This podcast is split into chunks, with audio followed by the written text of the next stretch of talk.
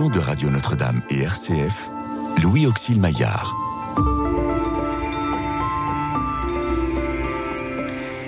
Restez avec nous car le soir approche et déjà le jour baisse.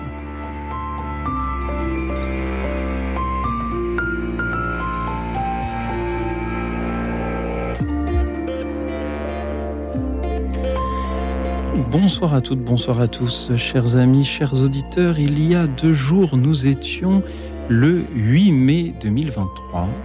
Et le 8 mai 2023, comme chaque année, le 8 mai, nous avons commémoré la fin de la Seconde Guerre mondiale et le souvenir de tous ceux qui ont alors donné leur vie pour leur pays.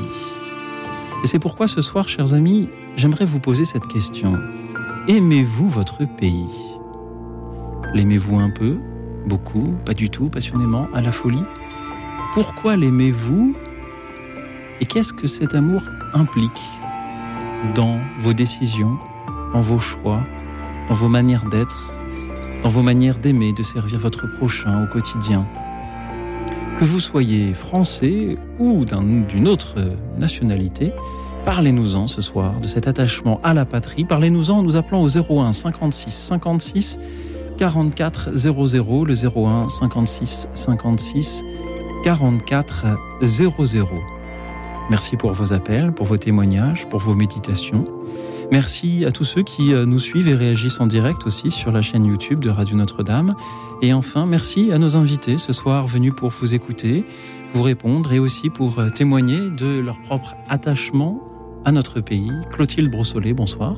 Bonsoir. Vous êtes directrice éditoriale des éditions Première Partie, également l'auteur de cet ouvrage Catholique de tous les partis, engagez-vous édité chez MAM. Merci d'être venu jusqu'à nous ce soir. Avec joie. À vos côtés, euh, l'amiral Loïc Finas. Bonsoir, amiral. Bonsoir. Merci également euh, d'avoir fait escale dans notre studio. Vous êtes également euh, écrivain et on vous doit plusieurs ouvrages. La liberté du commandement aux éditions des Équateurs, ainsi que ce roman, La Houle s'en aller au Levant aux éditions des Équateurs également. Merci d'être venu jusqu'à nous ce soir également. Qu'avez-vous euh, ressenti lorsque je vous ai proposé de venir pour écouter des auditeurs de toute la France qui vont répondre à cette question? Aimez-vous votre pays? Est-ce que c'est important de s'interroger sur euh, l'attachement que l'on a à, la terre qui nous nourrit, à son histoire, à, à ce, à ce qu'il habite, euh, amiral? Je suis convaincu qu'il est toujours important de s'interroger en particulier sur des sujets euh, profonds et d'importance eux-mêmes. Je pense que le sujet de l'amour, ou d'une manière plus générale du lien que nous avons avec notre pays, est un sujet non seulement important, mais très beau. Donc oui, s'interroger sur un tel sujet, à mon avis, ce n'est pas une mauvaise idée. Les auditeurs auront bien des choses à, nous en dire. Clotilde Brossolet, qu'est-ce que le thème de notre émission vous inspire? Moi, tout de suite, je me suis dit, il faut que j'y aille. La réponse est évidente, oui. Et puis depuis, euh, mon cerveau euh, mouline quand même un peu. Mhm. Oui, pourquoi? Mais surtout, ça m'a replongé dans des souvenirs d'il y a quelques années. Avec mes frères, on avait monté un groupe qui s'appelait Les Gavroches. Et euh, on allait dans une cité, moi j'habite Nanterre, donc dans une des cités de Nanterre, difficile d'ailleurs, une cité très difficile, pour demander aux gens le jour du marché, sur une place qu'on appelle la place de la Casbah, hein, donc vraiment euh, très marquée euh, par des populations issues de l'immigration, particulièrement l'immigration d'origine algérienne. Et on posait aux gens la question pourquoi peut-on aimer la France? Et donc euh, cette question a fait écho avec cette expérience qui a duré quasiment deux ans, ou au moins une fois par mois, voire deux. On allait poser cette question. Et, ça m'a interrogé en me disant mais est-ce que j'aime mon pays ou est-ce que j'aime la France? Voilà. Alors moi j'ai de la chance parce que mon pays c'est la France. Mais est-ce que d'abord c'est mon pays que j'aime ou est-ce que c'est parce que c'est la France? Vous nous dites d'abord oui, c'est évident, j'aime mon pays, et puis, puis après vous nous dites oui, mais ce n'est peut-être pas évident pour tout le monde. Est-ce qu'il y a dans le thème de ce soir une tentation de, de, de, de division? Est-ce que cela pourrait, est-ce qu'on prend le risque de faire ressortir euh, des réponses euh, clivantes? Moi, j'ai une formation d'historienne et euh, dans les années où j'ai été étudiante, donc ça remonte déjà à quelques années, quelques dizaines d'années, euh, c'était l'émergence de ce qu'on appelait à l'époque, chez les historiens, les porteurs de mémoire, avec la revendication de mémoire, euh, on va dire, euh, issues des minorités, des mémoires quasi individuelles, qui s'opposaient à une mémoire plus générale, une mémoire plus commune, qui était celle de la France, en disant que c'était l'histoire française, la mémoire française, avait occulté des existences. Et donc moi, toute ma formation d'historienne a été euh, baignée par cette tension sur la, distinction entre histoire, mémoire, et qui porte la mémoire, qu'est-ce qu'une mémoire commune, Qu'est-ce qu'une mémoire euh, euh, commune qui forcément est souvent la mémoire des, des vainqueurs? Euh, Quelle place on laisse aux minorités? Et comment malgré tout on crée un commun avec mhm. cette histoire de la mémoire? Donc vraiment, moi j'ai été baignée dans mes études par ce questionnement qui mhm. reste pas sans réponse, avec des ébauches de réponses. Mais... Et nos auditeurs ont certainement aussi des, des ébauches de réponses qui sont déjà en train d'adresser au standard. Je rappelle le numéro 01 56 56 44 00. Amiral Loïc Funaz, est-ce qu'aimer son pays, c'est évident que l'on vienne euh, des beaux quartiers ou des moins beaux quartiers euh, des, Hauts-de-Seine? Ou est-ce qu'il faudrait que ce soit évident? Je crois qu'il faut se méfier des évidences de toute façon et les choses qui sont automatiques. Et donc aimer son pays parce que ce serait évident de l'aimer, je suis pas sûr que ce soit une très belle, une très bonne façon de l'aimer ou pas forcément en tout cas. Et en fonction de notre histoire, euh, Clotilde d'ailleurs vient de l'illustrer. Hein, cette dialectique qui peut être différente chez les uns et chez les autres. Je ne sais pas si vous avez vu, en tout cas j'encourage tous ceux qui l'ont pas vu euh, d'aller écouter et voir le très beau spectacle de Mehdi Jadi euh, Coming Out, oui. où ce garçon français, comme vous et moi, mais avec une histoire familiale qui n'est pas la même que la mienne ou que la vôtre, nous raconte qu'il a été élevé dans deux principes extrêmement forts, la haine de la France, il est d'origine algérienne, sa famille est d'origine algérienne, mais lui, il est né en France, il est français, il est élevé dans une banlieue de Saint-Étienne, et il est élevé dans deux choses la haine de la France et un islam intégriste. Euh, il est certain que ça ne le prépare pas de la même manière que quelqu'un comme moi, ou comme vous, comme Clotilde, à avoir un rapport à la France.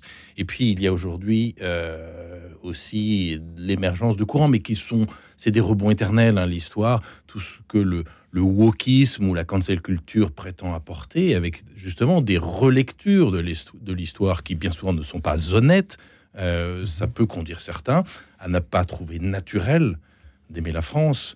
Euh, tout comme d'autres pensent que c'est naturel sans avoir vraiment réfléchi à quelles étaient les conséquences et donc ne sont pas forcément mhm. plus intéressants. Donc c'est évidemment euh, pas la même chose pour tout le monde et les réponses à votre question sont, très diverses, ce qui n'est pas en soi une mauvaise chose. Je pense que la diversité de réflexion euh, peut être intéressante si on prend le temps, un, de réfléchir avec honnêteté et d'échanger, et là aussi avec honnêteté, et pas encaquer dans des dogmatismes et dans des haines qui sont stériles, recuites, éternelles mhm. et sans intérêt. Mhm. je vous remercie d'avoir cité le spectacle de Mehdi Jahadi, que je ne peux que recommander chaudement aussi euh, à nos auditeurs.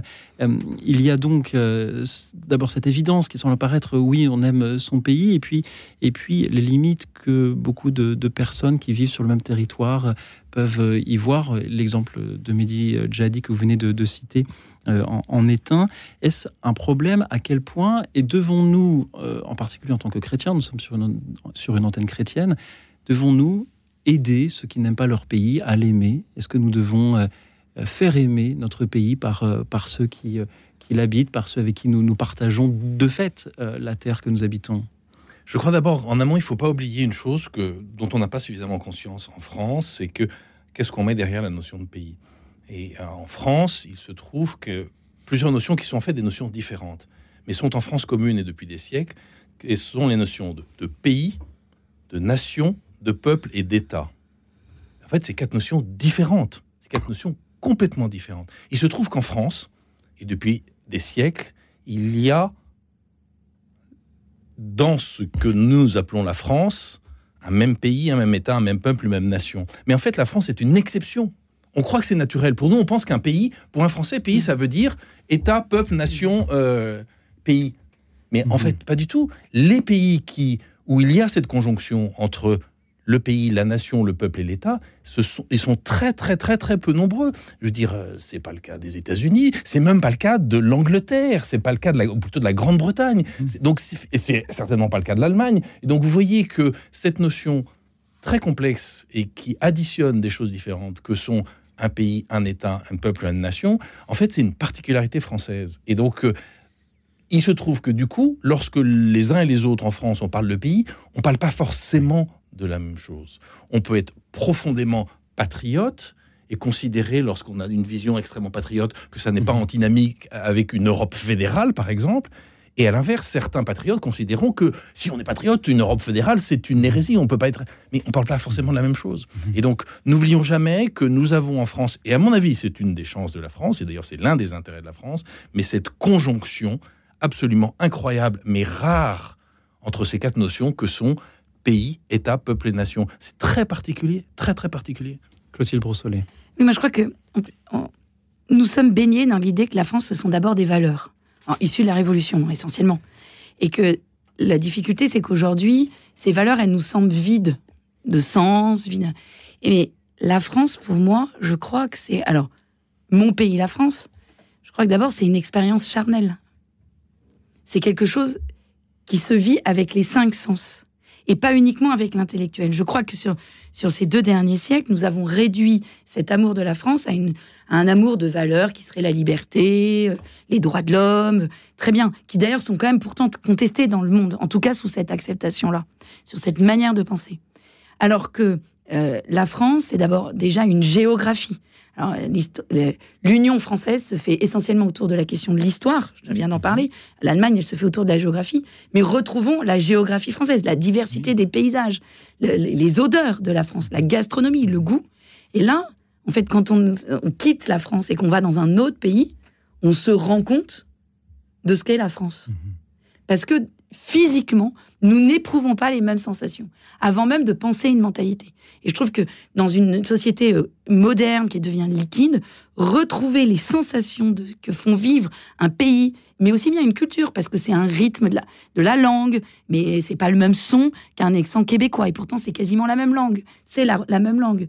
Mais je crois qu'il y a déjà cette idée, pour moi, d'un retour essentiel aux sensations éprouvées par ce pays, que Je- ce pays nous fait éprouver, pardon. Je sens que nos auditeurs vont nous en parler. euh, en effet, on entend parfois dire, et plutôt sur d'autres antennes, je crois que sur celle-ci, qu'aimer son pays, c'est ne pas aimer les autres pays, que le patriotisme est à l'origine de conflits, que euh, c'est semer la division, que euh, de montrer qu'il existe quand même des frontières entre les géographies, entre, entre les cultures. Alors je vous pose la question, est-ce qu'aimer son pays, c'est ne pas aimer les- les pays des autres Je, je- je ne vois pas pourquoi ce serait systématique. Ça peut être le cas. hein. Il y a une phrse de De Gaulle, je crois, il dit quelque chose comme ça être patriote, c'est aimer son pays, être nationaliste, c'est ne pas aimer les autres. Et donc. euh, Je vais la citer. C'est ça? Mais je suis pas sûre que ce soit De Gaulle, en fait. ouais. Bon. J'ai, pour moi, Moi, je l'ai lu comme attribué à De Gaulle. Oui, On lui mais- attribue beaucoup mais de je pense qu'on a, qu'elle est attribuée à beaucoup. Mais donc on peut aimer son pays en ayant une, une vision exclusive de ce que seraient les autres. Mais on peut. C'est comme si c'est pas parce que vous aimez l'un de vos enfants que vous n'aimez pas vos autres enfants. Donc euh, Mhm. aimer son pays, ça ne vous condamne pas à ne pas aimer les autres. Euh, vous pouvez aimer les autres et reconnaître ce qui est intéressant dans votre pays. Mais là encore, ça veut dire quoi, pays? Euh, Clotilde l'évoquait, c'est très intéressant. Elle parlait à propos de pays, de géographie. Je pense qu'elle a totalement raison. Mais rappelez-vous ce que disait euh, Renan à propos de la nation. Euh, Renan disait la nation, c'est pas une affaire de géographie. Alors, il disait c'est pas une affaire de géographie, c'est pas une affaire de race, c'est pas une affaire de langue, c'est pas une affaire. euh, il disait c'est même pas une affaire d'intérêt commun. Donc c'était extrêmement intéressant. Mais il parle de la nation. Il parle pas du pays. Si on parle du pays de la France, et là je suis d'accord aussi avec l'approche qu'avec le titre tout à l'heure, c'est à mon avis extrêmement charnel. Et c'est charnel parce que c'est une affaire de géographie, c'est une affaire de vision et de sensation, surtout quand on a la chance d'être dans un pays qui est aussi beau et aussi varié. Il n'y a, pas- il y a pas un autre pays au monde où, en aussi peu de kilomètres, vous changez totalement de paysage. Il y a des tas de pays au monde qui sont très beaux. Moi, j'ai eu la chance de- d'exercer un métier qui m'a fait parcourir le monde. Le monde est beau dans énormément d'endroits, mais pas un seul pays au monde, vous avez cette variété qui fait que en peu de kilomètres, vous avez changé de Il paysage. est vrai que j'étais tenté de, poser à- de vous poser aussi la question, et si la France était un pays laid, est-ce que vous l'aimeriez euh, autant? Euh, Vous citez Charles de Gaulle, moi je voudrais citer... C'est De Gaulle alors. Merci Alors, de la je- je- vérification. Je, je vérifie après. En effet, on attribue à Charles de Gaulle beaucoup de citations, euh, peut-être un peu rapidement, mais il aurait certainement pu le dire. Il y a une autre citation dont je n'ai pas pu retrouver l'origine exacte, mais on l'attribue à Jean-Paul II, puisqu'on posait cette question-là justement à Jean-Paul II, euh, celle de, de savoir si euh, on pouvait aimer son pays sans Mm. détester euh, celui euh, des autres. Et, et Jean-Paul II avait cette réponse regardez des enfants à la sortie de l'école qui se dirigent vers les bras de leur mère. Et demander à un enfant est-ce que ta maman, c'est la meilleure maman du monde? Évidemment qu'un enfant répondra souvent que oui. Et si on lui demande, est-ce que tu acceptes que ton petit camarade à côté dise aussi que sa maman, à lui, est la meilleure du monde? Eh bien, l'enfant répondra, oui, il a le droit de le dire aussi de sa mère. Et Jean-Paul II de dire, c'est un peu la même chose s'agissant du patriotisme. On peut penser que son pays est le plus beau du monde et le meilleur, et celui dans lequel on a envie de, vivre, celui que l'on a envie de servir. Cela n'enlève rien à la possibilité d'accorder le même droit à son voisin, celui qui habite de l'autre côté du Rhin ou euh, des Pyrénées.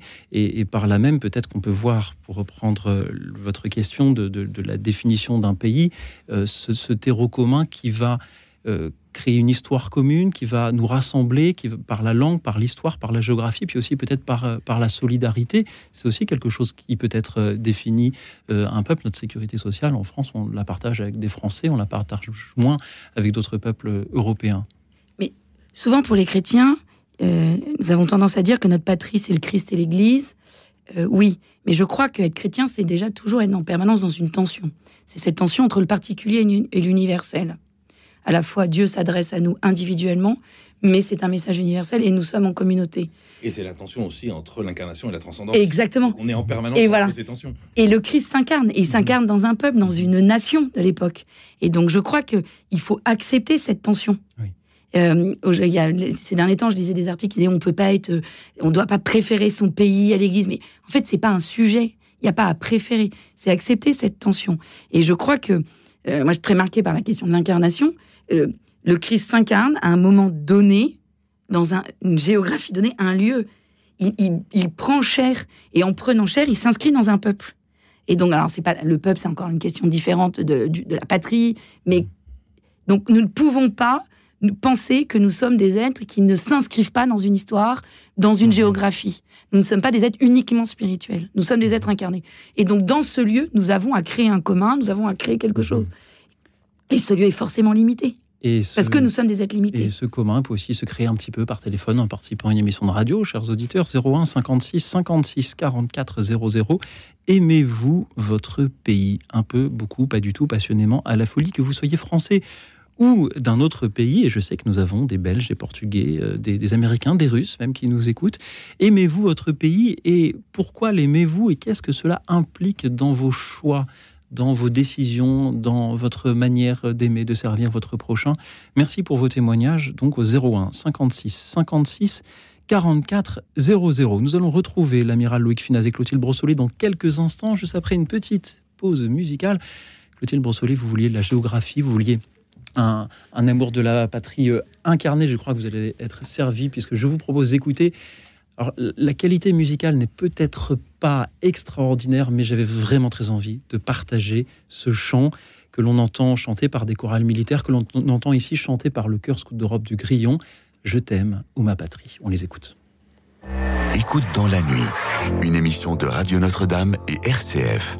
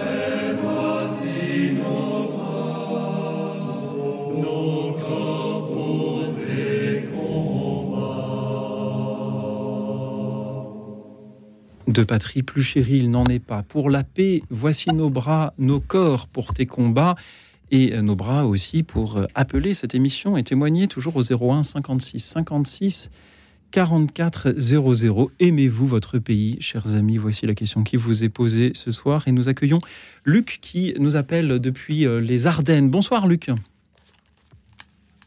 Bonsoir madame, bonsoir à l'amiral. En fait, moi, j'aime mon pays, j'aime la France, je suis français, euh, par comparaison. J'ai eu la chance euh, d'avoir une carrière à l'international. Alors, je ne vais pas citer tous les pays, mais je vais me limiter à citer l'Arabie Saoudite. Hein. J'ai vécu en Arabie Saoudite pendant une longue période, euh, en famille aussi, et dans lequel, lorsque nous sommes arrivés, avant la guerre du Golfe, le terme liberté est interdit, hein, qui se dit Houria, et c'est le, premier mot arabe que j'ai appris, je, je, suis arabisant. Hein. Et en fait, nous étions sous une pression permanente, alors des, multiples polices, hein, parce que les polices, euh, euh, il y a Shorta, il y a Mourour, il y a, la police aussi euh, de, religieuse qui nous interdisait d'accéder à un magasin lorsque lorsqu'on annonçait la prière ou durant le temps de la prière nous n'avons pas droit à la pratique religieuse, puisque la seule pratique qui existe en Arabie Saoudite, c'est l'islam, du fait de la présence de, de, de villes saintes de Mekka Mukarrama et Medina Munawara. Et euh, d'ailleurs, vous avez un numéral avec vous. Les, les, seules possibilités de pratique religieuse que nous avions, c'était euh, lorsque des bateaux militaires arrivaient à Jeddah, euh, que les prêtres militaires venaient dans nos euh, dans nos villas. Et il est arrivé même, alors je n'y ai pas participé, à ce qu'un des prêtres militaires français baptise un, un des enfants. Donc cette absence de liberté, lorsque je sortais de ce pays et que je revenais en France, j'avais une grande bouffée d'air. Hein, je suis aussi euh, engagé écologiquement il m'est permis de m'exprimer alors que dans beaucoup de pays, l'expression euh, contraire à celle du gouvernement est interdite. C'est cette liberté, cette houreya, hein, ce freedom hein, qui, fait que c'est merveilleux, dans le respect de l'autre. Hein, je, ne suis pas d'accord lorsque des gens euh, ont des attitudes violentes, peace and love en tant qu'écologiste, et puis surtout dans l'amour de l'autre. Mais cette liberté, c'est ce qui me fait aimer la France. Voilà ce que je voulais vous dire. Merci Luc pour vos belles paroles de ce soir. La liberté, c'est ce qui me fait aimer la France. Amiral Loïc Finaz, que répondez-vous à Luc? Bah, Je ne peux que partager euh, son analyse sa conviction et ses raisons d'aimer la France pour euh, ce fait-là. Euh, on a parlé d'abord de géographie, et effectivement, je pense que notre premier rapport à notre pays, il est charnel, et parce que c'est notre vue, c'est nos odorats, tous nos sens qui nous font euh, le reconnaître euh, et l'aimer. Et puis ensuite, on passe à d'autres sujets qui sont probablement plus importants encore. Et parmi ces sujets, il en est un tout à fait fondamental, effectivement, qui est celui des libertés. Et être dans un pays de liberté, ce qu'il a encore, pour un Français, paraît évident, mais quand on le monde, quand on est un observateur euh, du monde, non, c'est pas évident partout. Il est évident que ce respect de la liberté en France, euh, c'est très certainement l'un des atouts. C'est tellement l'un des atouts de notre pays que beaucoup de Français en fait l'ont oublié. Ils considèrent que c'est un acquis normal dont ils n'ont plus la saveur. Euh, quand on entend, euh, quand on voit récemment, si vous voulez, l'ONU qui condamne la France pour ses violences policières, on se dit mais c'est n'importe quoi. Enfin, si l'ONU voulait n'était pas déjà totalement déconsidéré, là, là, là, on peut dire qu'il nous donnerait une raison de plus de penser que c'est vraiment ce machin qu'évoquait De Gaulle, comme puisqu'on a déjà fait référence à lui. donc c'est absolument n'importe quoi. Et il est évident que cette liberté, alors qui n'est pas propre à la France, hein, et puis on, on se gargarise souvent en France en disant nous sommes le pays des droits de l'homme. Non, n'importe quoi. Nous sommes éventuellement le pays de la Déclaration des droits de l'homme. Enfin, je vous rappelle qu'elle a eu lieu quand même plusieurs siècles après la Grande Charte ou l'habeas corpus en Angleterre. Donc, euh, avoir un certain nombre de prétentions sous le prétexte que nous, Français, on serait le pays de la liberté. Néanmoins, à cette remarque près, euh, il est évident que c'est l'une des belles choses et des immenses choses que l'on peut aimer en France, c'est euh, ce statut de liberté dont nous jouissons, tellement qu'on se rend plus compte. Clotilde Brossolet. Je trouve que cette intervention me fait réfléchir à la multiplicité des raisons pour lesquelles on peut aimer. je le décalerai pour l'Arabie parce que je ne connais pas bien l'Arabie. C'est un pays qui, pour moi, n'a pas une grande histoire, donc je suis un peu frustrée en tant qu'ancienne historienne. Mais par je parlerai de l'Iran. Euh, L'Iran, aujourd'hui, est un pays qui n'est absolument pas un pays de liberté. Et pourtant, moi, je suis une passionnée de la culture iranienne, de la littérature iranienne. Je peux quand même dire que j'aime un peu l'Iran. Et pareil, on pourrait dire la même chose pour la Russie. Ce que je trouve terrible, c'est qu'aujourd'hui, avec la guerre en Ukraine, on a commencé à condamner les auteurs russes. il fallait plus lire Dostoïevski. Mmh. certaines, certains concerts ont été interdits en France parce que, enfin, de, façon morale, on s'est mmh. auto-interdit des concerts parce que c'était de la musique russe. Et je trouve, et notre intervention me fait, me fait réfléchir à ça. C'est euh, est-ce que j'aime un pays euh, pour un de ces éléments ou pour d'autres? Et puis il peut y avoir des fragilités dans mon pays à un moment donné, mais il y a peut-être une histoire qui se transmet, une culture, une littérature.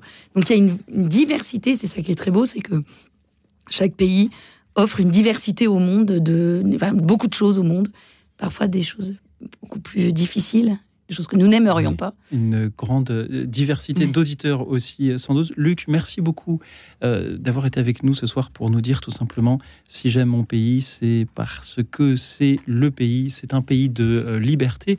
Vous m'évoquez, Luc, ces quelques mots de l'évangile de Jean au chapitre 8. La vérité vous rendra libre. Alors moi j'entends d'un côté j'aime la France parce que c'est un pays où nous sommes libres, de l'autre côté j'entends la vérité euh, vous rendra libre. Est-ce là dire que la France serait euh, un pays par nature essentiellement euh, chrétien C'est peut-être voilà un, lien que je vous laisserai faire, Clotilde, je vous vois rire, ou que je vous laisserai faire. Luc. La France est fille de l'Église. Après, est-ce qu'elle a à la hauteur de son statut c'est une autre question. Ce serait un autre sujet dont les auditeurs peuvent aussi témoigner euh, peut-être ce soir. On leur demande s'ils aiment leur pays, peut-être euh, peuvent-ils répondre sous cet angle-là. Luc, merci encore d'avoir été avec nous ce soir. Je vous propose, après les Ardennes, d'écouter euh, Nancy, puisque c'est de là qu'Alexis nous appelle. Bonsoir Alexis. Bonsoir Louis Auxil, bonsoir à vos deux invités.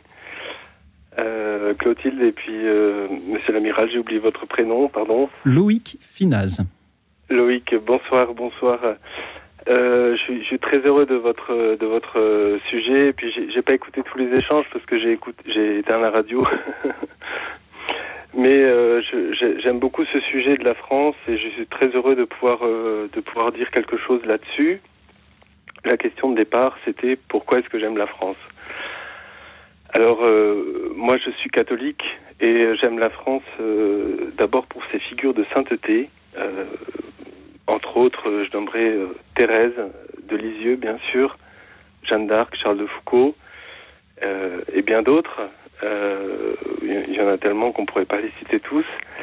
J'aime aussi la France parce qu'elle a envoyé beaucoup de missionnaires à travers les missions catholiques de Paris. Il y a aussi Saint-Vincent de Paul, bien sûr, avec les Sœurs de la Charité.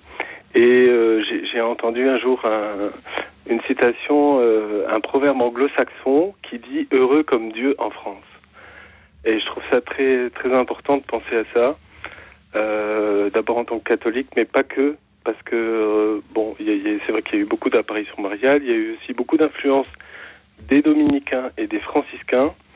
Euh, J'ai découvert en Ariège un, un couvent délabré, enfin des, des, des ruines d'un couvent daté de 1253, ce qui veut dire que 30 ans après la mort de Saint François, il y avait déjà des couvents en France. Et c'est assez impressionnant de voir euh, euh, le rayonnement catholique de la France. Ça, c'est une première chose.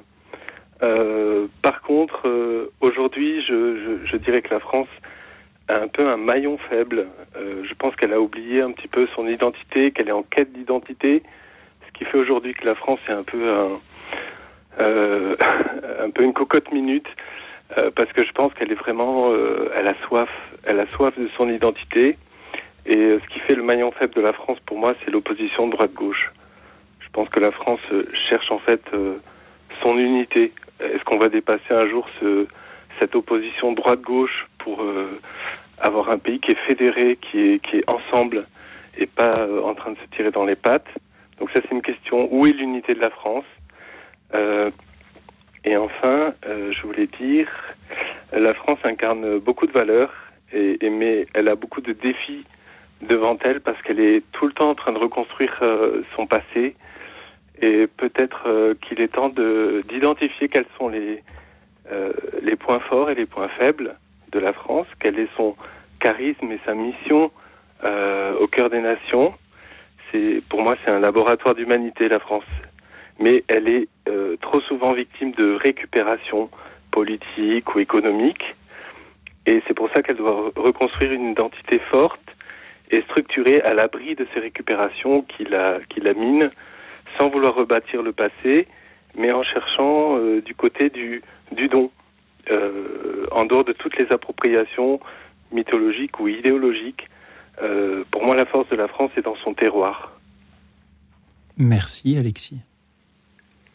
Merci pour vos belles paroles. Où est l'unité de la France, demandez-vous? Clotilde Brosson. Pendant, les, euh, pendant les, la campagne des élections présidentielles, là, il y a quelques mois, j'avais rencontré euh, un ami qui est maire, enfin j'ai eu l'occasion de le revoir à ce moment-là, qui est maire d'une ville de cité un peu difficile, particulièrement difficile, où il y a eu beaucoup d'émeutes. Et, euh, et on a eu une longue discussion sur la question de l'identité de la France il était contre ça, il est catholique, et il dit, mais le problème de l'identité, c'est qu'elle est enfermante, et elle se, enfin, elle se cristallise et elle s'enferme. Il dit, moi, je préférerais que nous parlions de vocation de la France. Et je trouve que c'est très intéressant comme approche, parce que euh, aujourd'hui, le terme identité fige quelque chose. Il est récupéré. Et, voilà, il est récupéré, évidemment, mais surtout on fige, parce que quand on parle d'identité, souvent, on rêve d'une France, on va dire des années, euh, d'une France des Trente Glorieuses, que nous avons un peu idéalisée, avec euh, un faible taux de chômage, une population assez homogène, une classe moyenne qui sert encore de terreau d'intégration. Aujourd'hui, cette classe moyenne a quasiment disparu, ou en tout cas, elle n'existe plus dans le discours public. Et euh, je trouve que si on repart de la question de la vocation de la France, ça nous oblige nous Français, à nous poser la question de ce que nous avons reçu et ce que nous avons à transmettre. Contrairement à l'identité, qui doit incorporer, Là, c'est qu'est-ce que j'ai à transmettre. On est plus du côté du don. et, voilà, et c'est là où je vous rejoins, c'est la question du don. C'est en vous entendant parler du don. Et cela rejoint aussi le début de votre témoignage où vous mettiez en avant, Alexis, ces figures de sainteté. Qu'est-ce que la sainteté, si ce n'est justement euh, la charité, euh, le don? Euh, Alexis, restez avec nous. Peut-être que l'amiral Loïc Finaz a aussi une réaction à ce que vous nous avez dit. Bon, on pourrait en avoir beaucoup parce que Alexis nous a dit beaucoup, beaucoup de choses mais je veux seulement rebondir sur euh, euh, cette idée qui me paraît effectivement plus intéressante et plus riche que la vocation, c'est plus intéressant que l'identité. Et là aussi, puisque décidément on va être sous le signe de Gaulle, De Gaulle a une phrase très belle et en fait, euh, plus je plus je vieillis, plus je prends du recul sur les choses, parce que c'est le fait des hommes de mon âge, plus je me dis qu'il avait raison. De Gaulle dit, dit un jour, il existe un lien multiséculaire entre la grandeur de, la France et la liberté du monde. Et plus l'observateur du monde que le marin qui l'a parcouru, que j'ai été, euh, accroît sa réflexion et sa connaissance de ce monde, en tout cas sa perception, plus je me dis que De Gaulle a raison. Mmh. Mais c'est pas une histoire de fierté qu'on devrait avoir quand on entend cette phrase, mais bien d'exigence, ce qui revient bien au commentaire de Clotilde sur la vocation, c'est quelle exigence cela nous lègue-t-il face à cette responsabilité s'il y a effectivement un lien entre la liberté du monde et la grandeur de la France. Et je pense que De Gaulle a raison.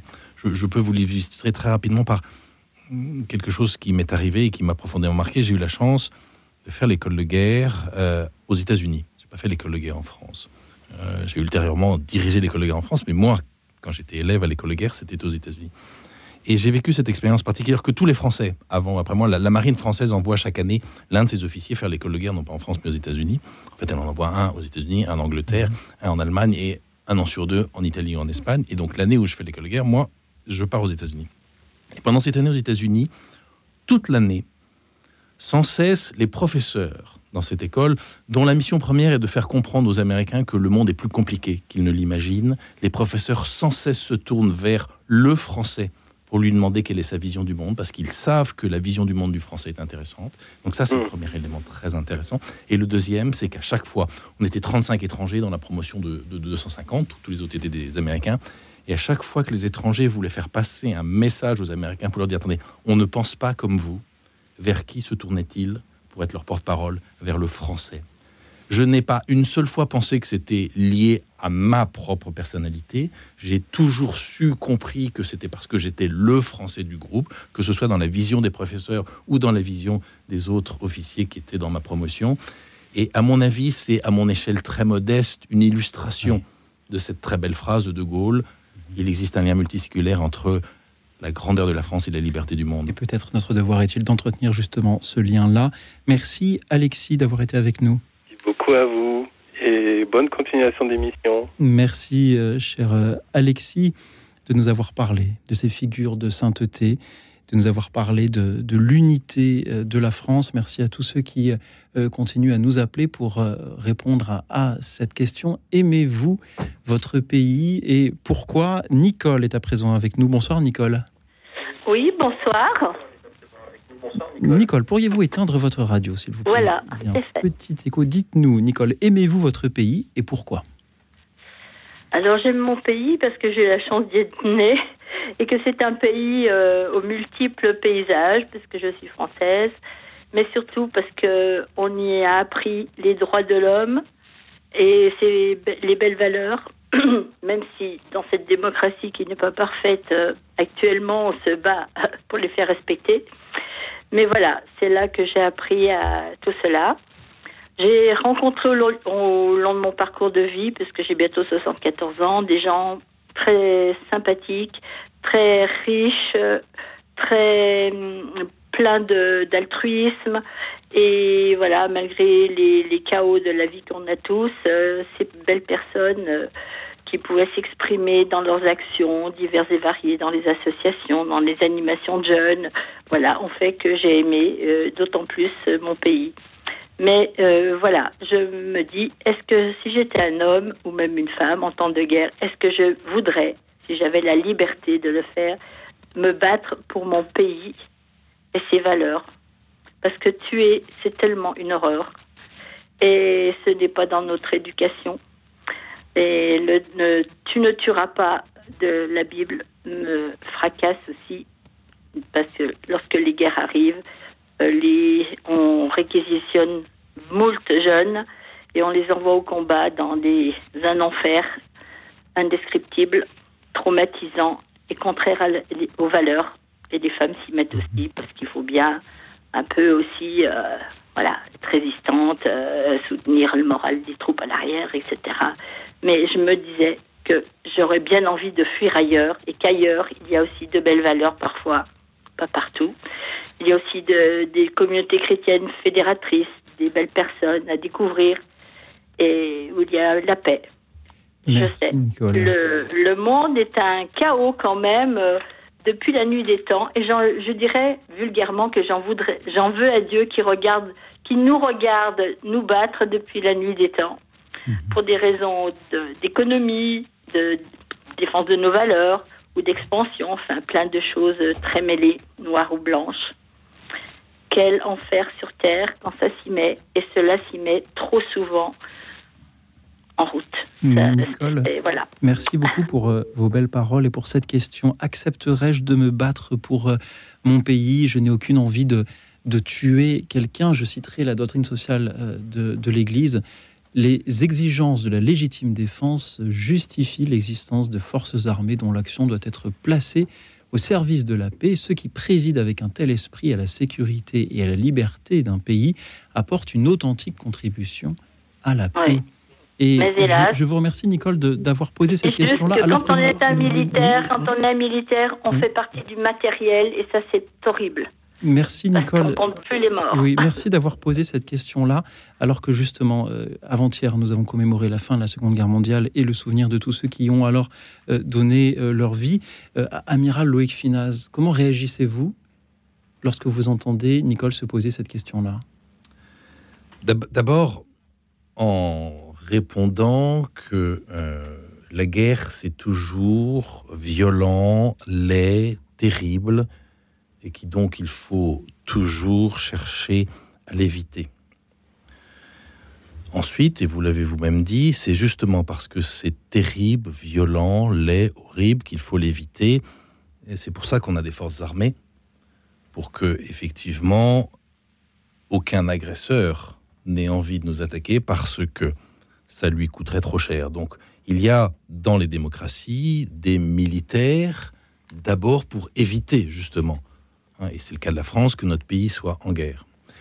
Ça, c'est la première partie de ma réponse. La deuxième partie de ma réponse, c'est que non, euh, un militaire, ça n'est jamais du matériel, et un militaire ne se moque pas des morts. Ça, c'est pas vrai. C'est pas vrai, en tout cas pas dans les grandes démocraties.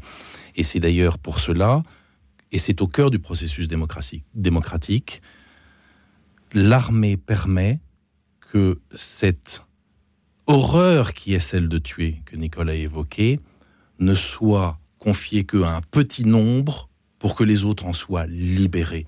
Ça existe depuis très longtemps. Hein. Ce sont les grands ordres du Moyen Âge qui n'étaient pas aussi moyenâgeux qu'on le dit, hein, où vous aviez les oratoresses, ceux qui priaient, c'est peut-être d'ailleurs ce qui manque aujourd'hui à notre euh, civilisation, c'est qu'il n'en ait pas plus. Il y avait les laboratores, ceux qui travaillaient, c'est-à-dire la majorité des citoyens, et il y avait les bellatores, ceux qui faisaient la guerre, et qui étaient là pour que les autres n'aient pas à le faire. Et ça, c'est au cœur du processus démocratique. Il n'y a pas de grande démocratie qui n'ait pas une armée qui tienne la route. C'est ça qui est le garant d'une démocratie. Et c'est pour ça que les militaires sont les seuls qui ont cette énorme et terrible responsabilité qui est celle de porter la mort pour leur pays. Pour euh, saluer tous euh, les militaires qui euh, défendent leur patrie. On va continuer à en parler ce soir. Nicole, merci d'avoir été avec nous. Merci à tous ceux qui nous appellent toujours au 01 56 56 44 00. Aimez-vous votre pays, chers auditeurs? Pourquoi et qu'est-ce que cela implique euh, dans, votre vie. Merci pour vos appels, pour vos témoignages. Euh, il y a quelques instants, un auditeur nous parlait de l'unité du pays malgré les divergences euh, parfois d'opinion. Et c'est pourquoi je vous propose d'écouter quelqu'un qui a eu des opinions bien tranchées mais qui aimait son pays. Jean Ferrat chante Ma France. Écoute dans la nuit, une émission de Radio Notre-Dame et RCF.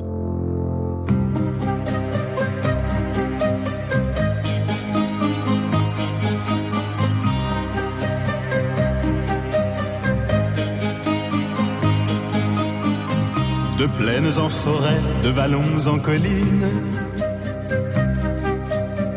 Du printemps qui va naître à tes mortes saisons. De ce que j'ai vécu à ce que j'imagine, je n'en finirai pas d'écrire ta chanson, ma France. Au grand soleil d'été qui courbe la Provence déjeuner de Bretagne aux bruyères d'Ardèche.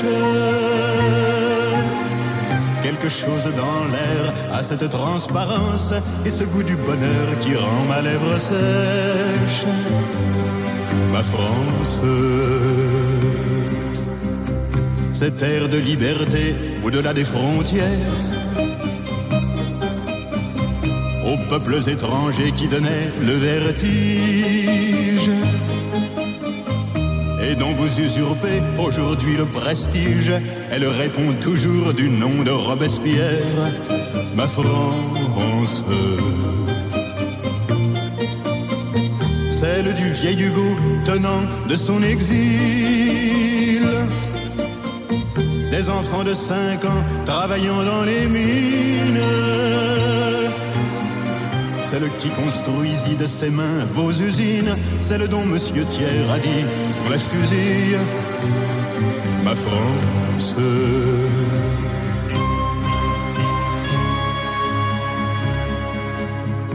Picasso tient le monde au bout de sa palette.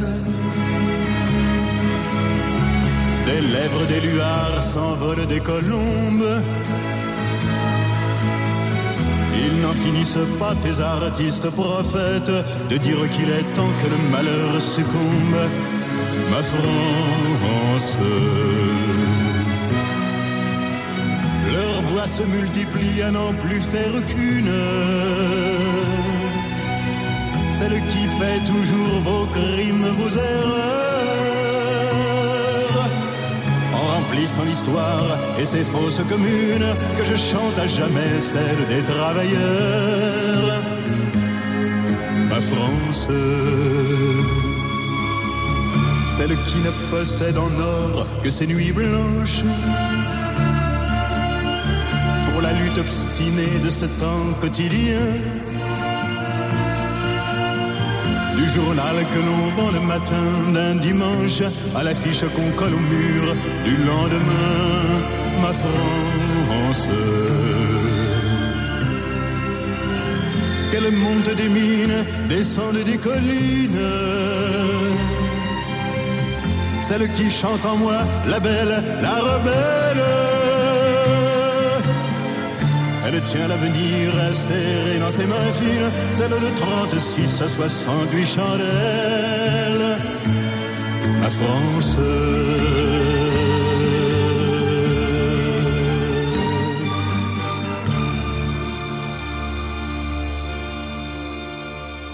On peut ne pas partager les opinions politiques de Jean Ferrat, mais cela n'empêche pas d'admirer sa voix et la beauté de ses paroles dans Ma France. Merci à lui de si bien la chanter, cette France. Merci à tous les auditeurs qui nous parlent ce soir de leur pays, que leur pays soit la France ou un autre pays, toujours au 01 56 56 44 00. Aimez-vous votre pays, chers auditeurs? Pourquoi l'aimez-vous et qu'est-ce que cet amour implique dans vos choix de vie, dans votre manière d'être au quotidien? En particulier, si nous avons des auditeurs qui ne sont pas français ou qui n'aiment pas leur pays, nous aimerions bien euh, les entendre également. Toujours au 01 56 56 44 00. Nous allons dans quelques instants écouter Jean-Daniel, mais auparavant, Clotilde Brossolet, vous vouliez réagir aussi à ce dont nous parlions juste avant la pause musicale, l'engagement de ceux qui... Euh, servent sous les drapeaux pour défendre leur pays, parfois en, ayant un tiré sur une gâchette. Oui, parce qu'aujourd'hui, nous sommes dans un pays euh, de, oui. armée, avec une armée de métiers. Mais euh, les, les, premières Seconde Guerre mondiale ont été vécues à l'époque euh, d'une conscription qui était universelle. Et, et c'était nos enfants qui partaient au front. Et moi, j'ai pas mal travaillé sur la question de la violence de guerre quand j'étais étudiante en histoire.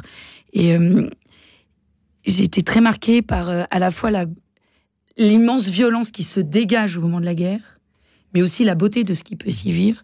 Et la question, euh, aujourd'hui, le fait qu'on ait une armée de métier ne, ne, pose pas la question de comment rendre illégitime cette violence qui, à un moment donné, est devenue légitime et autorisée. Et comment la rendre à nouveau interdite.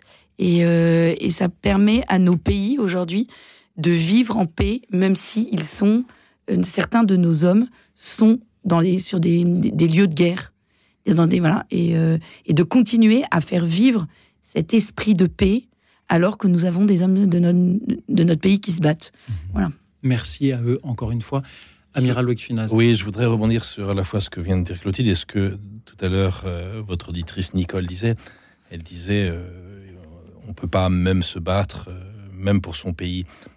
quand on est à la guerre et qu'on se bat, euh, le pays à ce moment-là est plus que jamais quelque chose d'incarné, pour, reprendre des mots qu'on a déjà utilisés. On se bat pas pour son pays qui serait une notion abstraite. On se bat pour protéger sa femme, ses enfants, sa famille, ses amis. Voilà pourquoi on se bat. Et c'est ça qui fait que malgré la violence du combat que vous menez, et c'est aussi la légitime défense que vous évoquiez tout à l'heure, Luxil, euh, on se bat pour cela et c'est incarné, ça donne des raisons de se battre. Ça rend pas le combat euh, moins violent et moins laid, mais ça le légitime, malheureusement. Mais évidemment, entre un pays qui en agresse un autre et un pays qui se défend, c'est pas du tout la même posture. C'est pas du tout la même posture. On ne peut pas aujourd'hui reprocher aux Ukrainiens de tuer mhm. Dans les combats qu'ils mènent contre l'agresseur russe, quel que soit, et je partage votre vision, quel que soit l'amour qu'on peut avoir par ailleurs pour la Russie. Mais c'est autre chose, et, tout mélanger d'ailleurs, c'est un peu dommage. Mais je veux dire, les Ukrainiens aujourd'hui, ils se battent pour défendre mhm. leurs femmes et leurs enfants. Mhm. Et c'est totalement concret. Et ça, on ne peut pas leur reprocher. Il n'y a pas de plus grand amour que de donner sa vie pour ceux qu'on aime, pour nous entendre dans l'évangile après-demain. Moi, je remercie encore une fois Nicole euh, d'avoir osé poser cette question-là euh, ce soir. Et, je crois que c'est aussi un, devoir de se la poser lorsque euh, la, Russie a envahi l'Ukraine. En effet, je me la suis posée aussi car on entend à la télévision russe des personnes qui disent qu'après l'Ukraine, il faudra aller en Moldavie, il faudra aller en Pologne. Et je me suis demandé, alors, bon, si c'est l'Ukraine qui envahit, c'est loin, j'y vais pas. Mais si c'était la Pologne, est-ce que j'irai Je n'ai évidemment pas la réponse, mais je remercie euh, voilà, ceux qui m'ont aidé à me poser cette question. Je remercie Jean-Daniel aussi qui nous rejoint depuis euh, quand Bonsoir Jean-Daniel. Bonsoir Maillard, bonsoir Clotilde, bonsoir Amiral. Merci Jean-Daniel d'être avec nous. Aimez-vous votre pays? J'adore la France.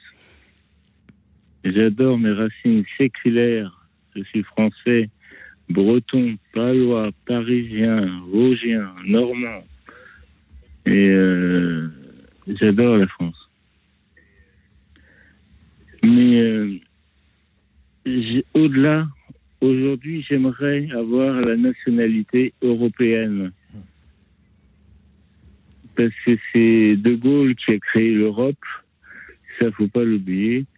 Et pour moi, la, la langue européenne devrait être la langue française.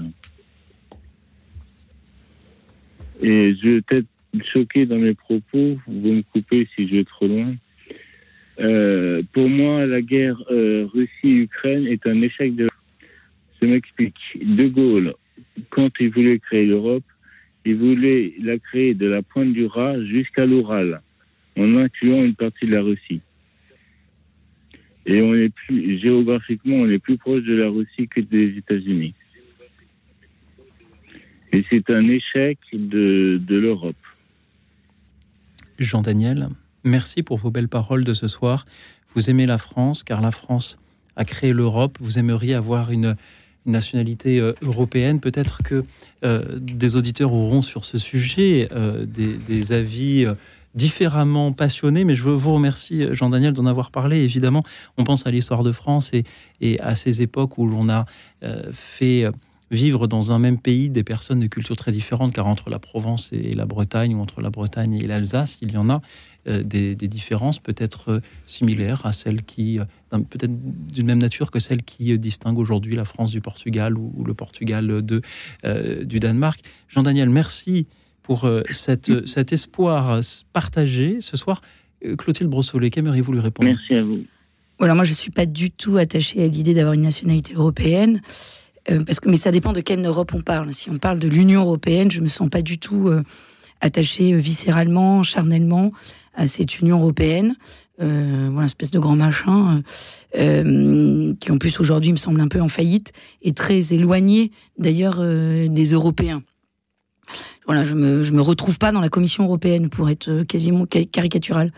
En revanche, oui, je me sens issue d'une civilisation européenne, mais en fait, qui est plutôt appuyé pour moi sur trois, euh, trois villes, trois cités, euh, Rome, Athènes, Jérusalem, et donc peut-être plus large que l'Europe telle qu'on la définirait aujourd'hui continentale, mais une Europe qui à un moment a eu euh, ses racines dans le bassin méditerranéen, et avec un ferment de civilisation issu du droit, de la conception de la personne humaine. Là, oui, je me sens européenne, mais toutefois, moi j'ai vécu en Belgique, et Pourtant, on, partage la même langue. J'étais à, Bruxelles. J'ai vécu un an et demi à Bruxelles. Mais je me suis jamais sentie autant française qu'en étant à Bruxelles, alors qu'on est, nous sommes très proches. Et, euh, mais bien parce que déjà dans ma manière de marcher dans la rue, les gens disaient oh ça doit être une française celle-là, elle respecte pas les, les, le bonhomme rouge, voilà. Voilà, il y a peut-être cette de cet ordre-là euh, parce que euh, au printemps, euh, quand il commence à faire beau, à 16 heures, tout le monde est à la terrasse d'un café, quelles que soient les générations, en train de boire sa première bière en terrasse. Ce ne sont pas du tout des pratiques que nous avons en France, dans, un peu dans le nord de la France, parce qu'il y a des zones de contact. C'est tout l'intérêt de la frontière. Je pense qu'on on aura le temps de revenir là-dessus. Il faut des frontières pour qu'il y ait des, des zones de, de, contact, de rencontres. S'il n'y a pas de frontières, il n'y a pas de rencontre possible, à mon avis. Pas de limite, pas de rencontre. Mais euh, voilà, moi, je me sens pas européenne euh, au sens de la civilisation, oui, pas au sens de l'institution européenne. Amiral Loïc Finas. Alors là, pour le coup, je suis en décalage par rapport à Clotilde et la réponse qu'elle a faite. Mais, mais c'est compliqué, ce sont des sujets qu'il est difficile d'aborder en quelques mots. Euh, mais rappelez-vous ce que j'ai dit tout à l'heure sur la différence entre pays, État, peuple et nation.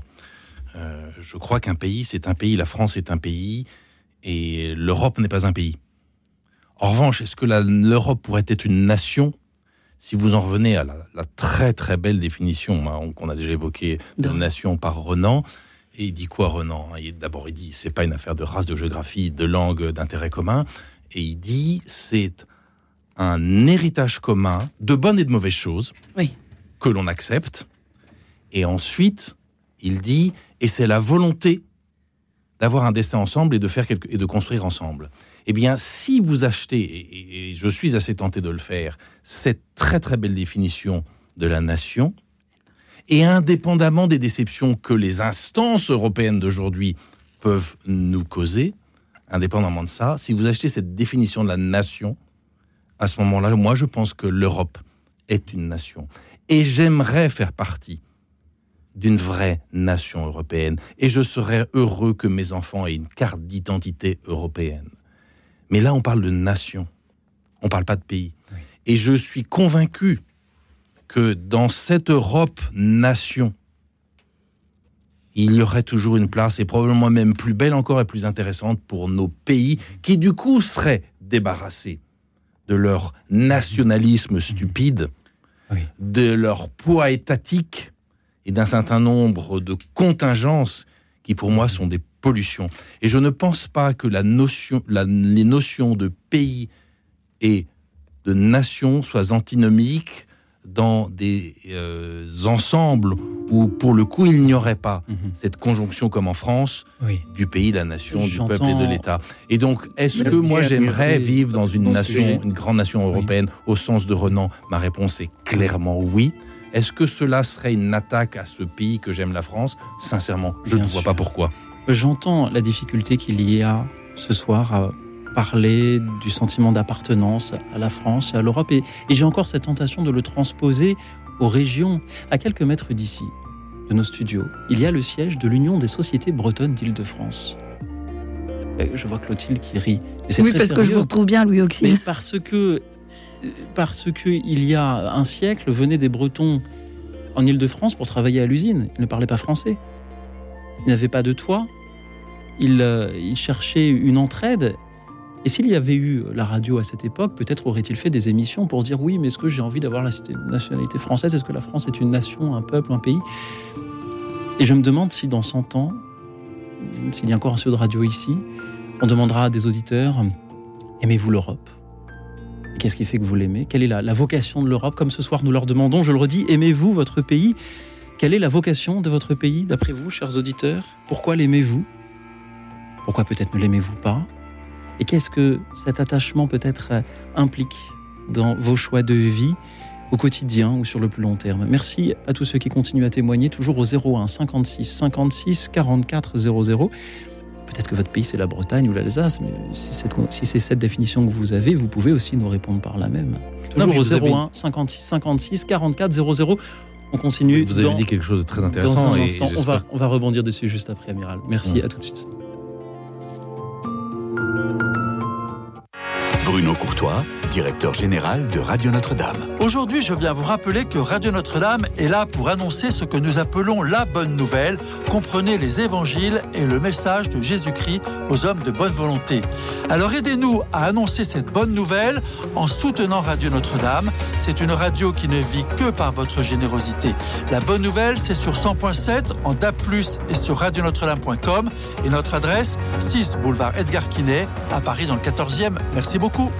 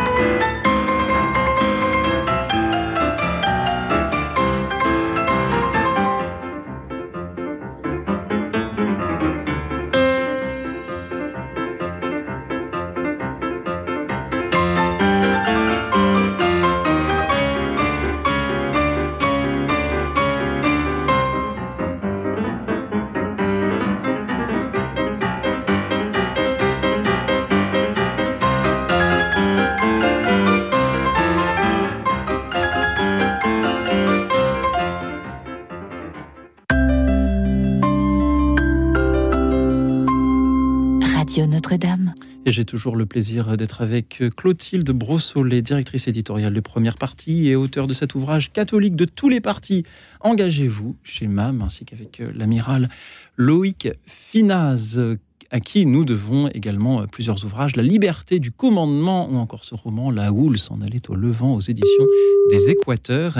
Et avec vous tous qui nous appelez pour nous dire à quel point vous aimez ou pas votre pays, chers amis, chers auditeurs, quel que soit votre pays, si vous avez le sentiment que votre pays c'est la France ou un pays voisin, si vous, pensez avant tout peut-être à une région ou à l'Europe, dites-nous si vous l'aimez, pourquoi, si vous ne l'aimez pas, également qu'est-ce que cet attachement vous euh, entraîne à choisir au quotidien? 01 56 56 44 00.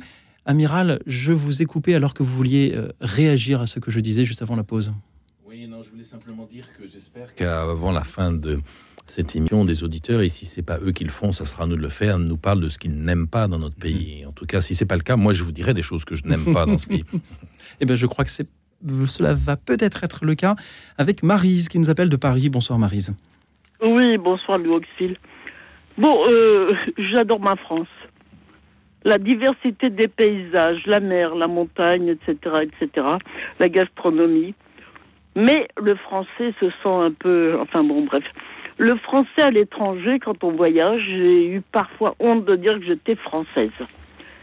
Parce qu'ils ne voyagent pas beaucoup, mais quand ils voyagent en voyage low cost, eh ben le, français se conduit un petit peu comme un gros bourrin, quoi. Et il vole, il chaparde et il n'est pas très poli. Oh bah pas moi. J'essaye de, de l'être. Marise, merci beaucoup car euh, au bout d'une heure ah d'émission, nous avons quelqu'un qui nous parle de le nombre du monde.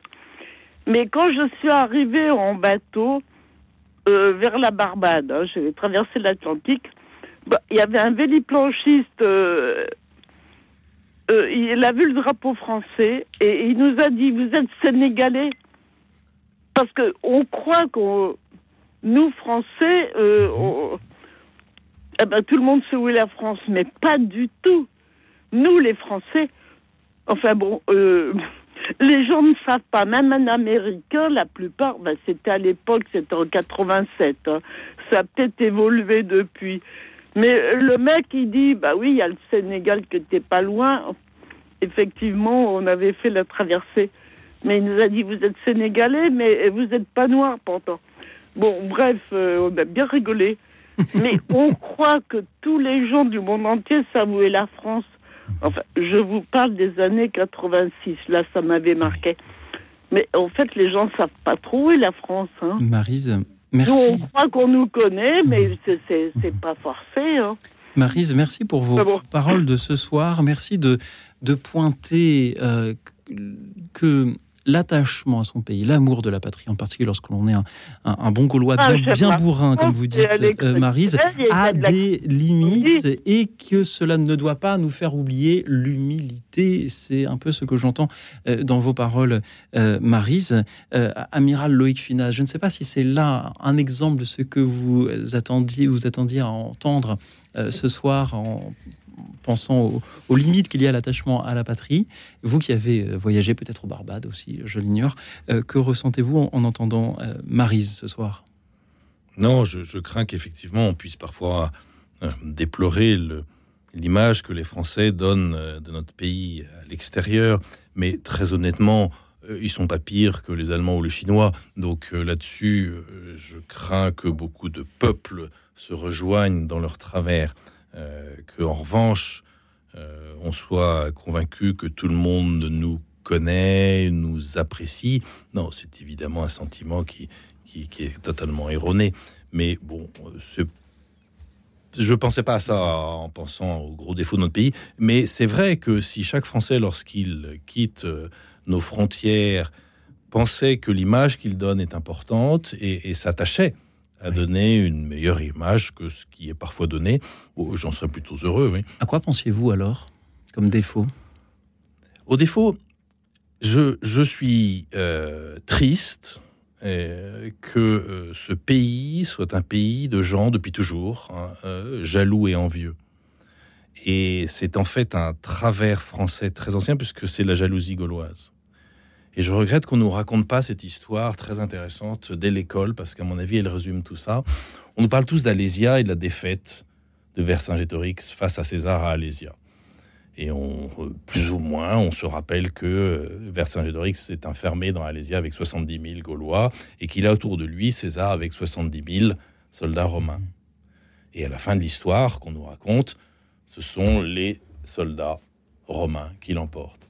Ce qu'on oublie de dire, c'est que autour des 70 000 soldats romains qui encerclent les 70 000 Gaulois qui sont dans Alésia, ce qu'on oublie de dire, c'est qu'il y a 230 000 soldats gaulois, et qui sont des vrais soldats, et qui sont des bons soldats, qui encerclent César. Donc en fait, César, il est pris en tenaille entre les 70 000 soldats de Vercingétorix dans Alésia et les 230 000 Gaulois qui l'entourent.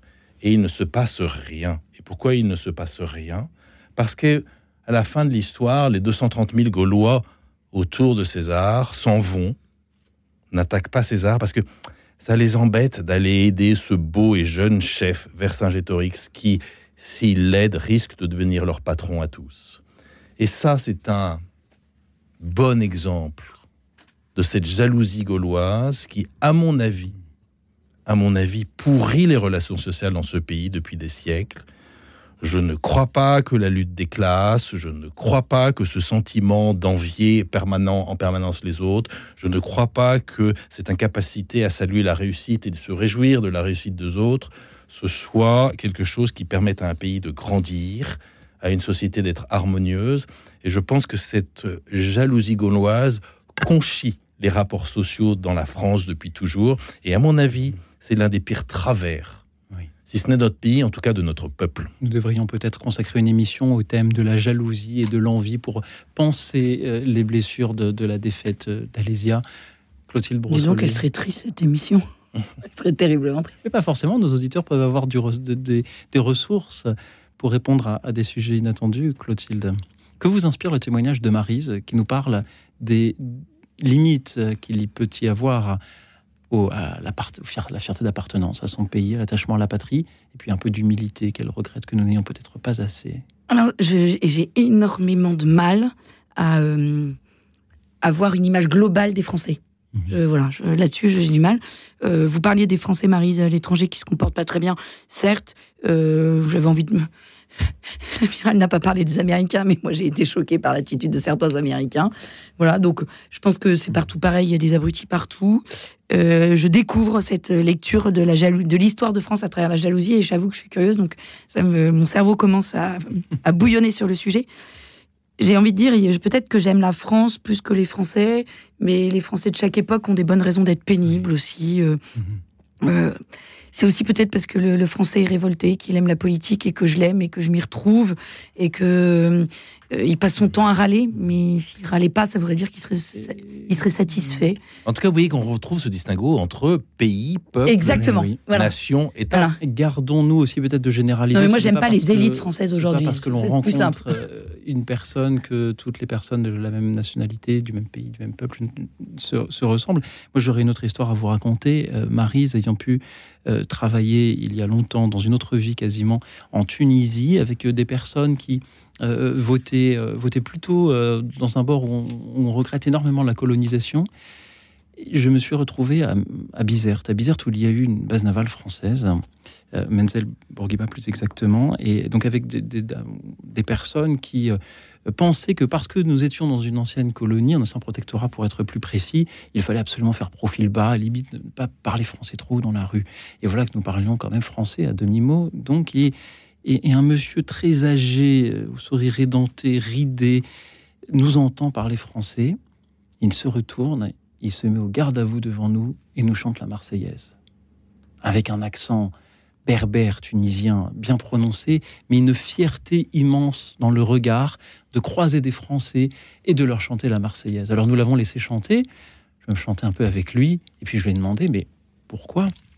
Et il se souvenait d'avoir euh, combattu euh, les armées de, Rommel aux côtés des Français. Et il y a donc, euh, dans les rencontres que l'on peut faire à l'étranger aussi, des, regards de bienveillance, des regards d'amitié quand on est français. Et je voulais vous le raconter, Marise. Merci encore une fois d'avoir été avec nous et de nous avoir invités à l'humilité. Nous accueillons maintenant Laurent depuis Bois-Colombes. Bonsoir, Laurent. Laurent, m'entendez-vous? Oui, vous m'entendez? Formidable. Laurent, je vous entends. Aimez-vous votre pays, Laurent? Alors, c'est un petit peu compliqué. Donc, je suis un Français de souche, hein, euh, de très vieille souche. Hein. Mon arrière-grand-père a, fait Verdun. Mon grand-père a vu son frère mourir pendant la deuxième. Mon père a fait l'Algérie. Et moi, j'ai fait un conflit aussi. Maintenant, euh, la société évolue énormément, hein, donc euh, je ne suis pas d'accord avec les, propos de, l'amiral, entre autres. Euh, il a parlé par exemple des violences policières en France. Euh, euh, bien sûr, il y a eu des, violences policières inacceptables en France, hein, spécialement dans les manifestations de Gilets jaunes, où il y a quand même eu 120 128 œils crevés hein, et des mains coupées. hein. Donc je ne sais pas si Monsieur l'amiral a été dans les manifestations, voir ce qui se passait. Et j'ai vu la police française taper sur des personnes âgées, sur des jeunes aussi. Donc moi ça je l'ai vu de mes yeux. Donc euh, j'ai pas, je suis un petit peu vexé par les propos de l'amiral. hein. Je ne sais pas euh, dans quel monde il vit. Ensuite, euh, l'Europe, je voudrais quand même rappeler que les Français n'en voulaient pas. hein. L'espace Schengen, euh, les Français ont dit non, et ça a été de manière autoritaire qu'on nous a mis dans l'Europe. Euh, donc, euh, ben moi, je, oui, j'ai un petit peu une perte d'identité hein, par rapport à mon pays. hein. Et puis, je voudrais dire aussi, si demain il y avait un conflit massif, qui irait pour se battre pour la France Euh, À savoir qu'il reste 20 ou 30% de Français de souche. Est-ce que les 70% de Français d'origine variée iraient se battre pour la France? Ça, c'est- une question qui est importante. Euh, Est-ce qu'on pourrait supporter, par exemple, un combat de haute intensité, comme il se passe en ce moment en Ukraine? La réponse est non. Et puis, euh, pour Monsieur l'amiral, je voudrais lui dire aussi que bah, on a supprimé l'armée française, hein, ça c'est un fait. hein, on n'a plus, énormément de moyens. Donc, euh, bah, écoutez, moi j'ai vécu assez longtemps à l'étranger. Euh, je pensais même finir ma vie à l'étranger parce que j'étais déçu de ce qui se passait dans mon pays. Et finalement, je suis revenu en France parce que je vais mourir là, je suis né là. Mais euh, voilà, donc j'ai un sentiment un, un petit peu mitigé. Et en ce qui me concerne, euh, monsieur l'amiral, euh, moi je n'irai plus mourir pour la France parce que je considère que c'est assez délétère dans ce pays-là. hein. Et euh, nous avons une perte de valeur culturelle aussi. hein. Moi, je suis chrétien. Je voudrais rappeler que dans notre pays, euh, la moitié des églises ont été pillées et vandalisées, et que l'État bah, n'a pas dit mot sur, sur ça. Donc, je suis aussi un peu révolté par rapport à ça. Euh, voilà, c'est tout ce que j'ai à dire. Merci beaucoup, Laurent, et je, je vous remercie de, de l'avoir dit. Je suis sûr que des auditeurs se, se retrouvent un petit peu dans le désarroi que vous avez. Merci de- d'en avoir euh, fait part. Merci. Mais oui, je vous souhaite une bonne soirée. Merci beaucoup, Laurent. Moi, je, je m'interroge en vous écoutant parce que vous vous parlez de l'amour de votre pays, de la nécessité de le défendre euh, en cas de, de besoin, en cas de- de conflit de haute intensité. Puis vous nous dites, mais, mais moi, je n'irai pas. Alors forcément, je m'interroge et, je me dis, mais où, qu'avons-nous fait pour que même ceux qui, comme vous, témoignent de leur attachement à la patrie, même si vous vous, vous, vous engagez pour cela de différentes manières, vous avez vous allez des, des, des manifestations, pardon, et, et c'est un engagement. Et, qu'est-ce qu'avons-nous fait pour que ceux qui témoignent de l'amour de leur patrie baissent les bras au moment où se pose la question de savoir s'il faudrait euh, y aller ou pas? Amiral Loïc Fénaz. Oui, cher monsieur, je n'ai pas l'intention de relever tous vos propos. Euh, je voudrais juste vous dire, en espérant que cela vous rassurera, que d'abord, l'armée française n'a pas disparu et que, heureusement, par cette armée française et par un certain nombre de nos citoyens, de souche ou pas de souche, d'ailleurs, je ne sais pas très bien ce que ça veut dire de souche, rassurez-vous, l'armée française est là et il y a toujours des citoyens qui, eux, quelle que soit la vision que vous avez de la France et quelle que soit euh, votre posture ou vos déceptions, euh, se battront pour vous défendre, vous. Merci, Amiral. Clotilde Brossolet. Oui, je crois que se battre pour la France, euh, être prêt à mourir pour la France, ne peut pas se résumer à se battre pour ce qu'est la France aujourd'hui à l'instant T. Et évidemment que la France connaît une période de crise quasi existentielle, mais c'est une crise qui est partagée par l'ensemble des pays occidentaux.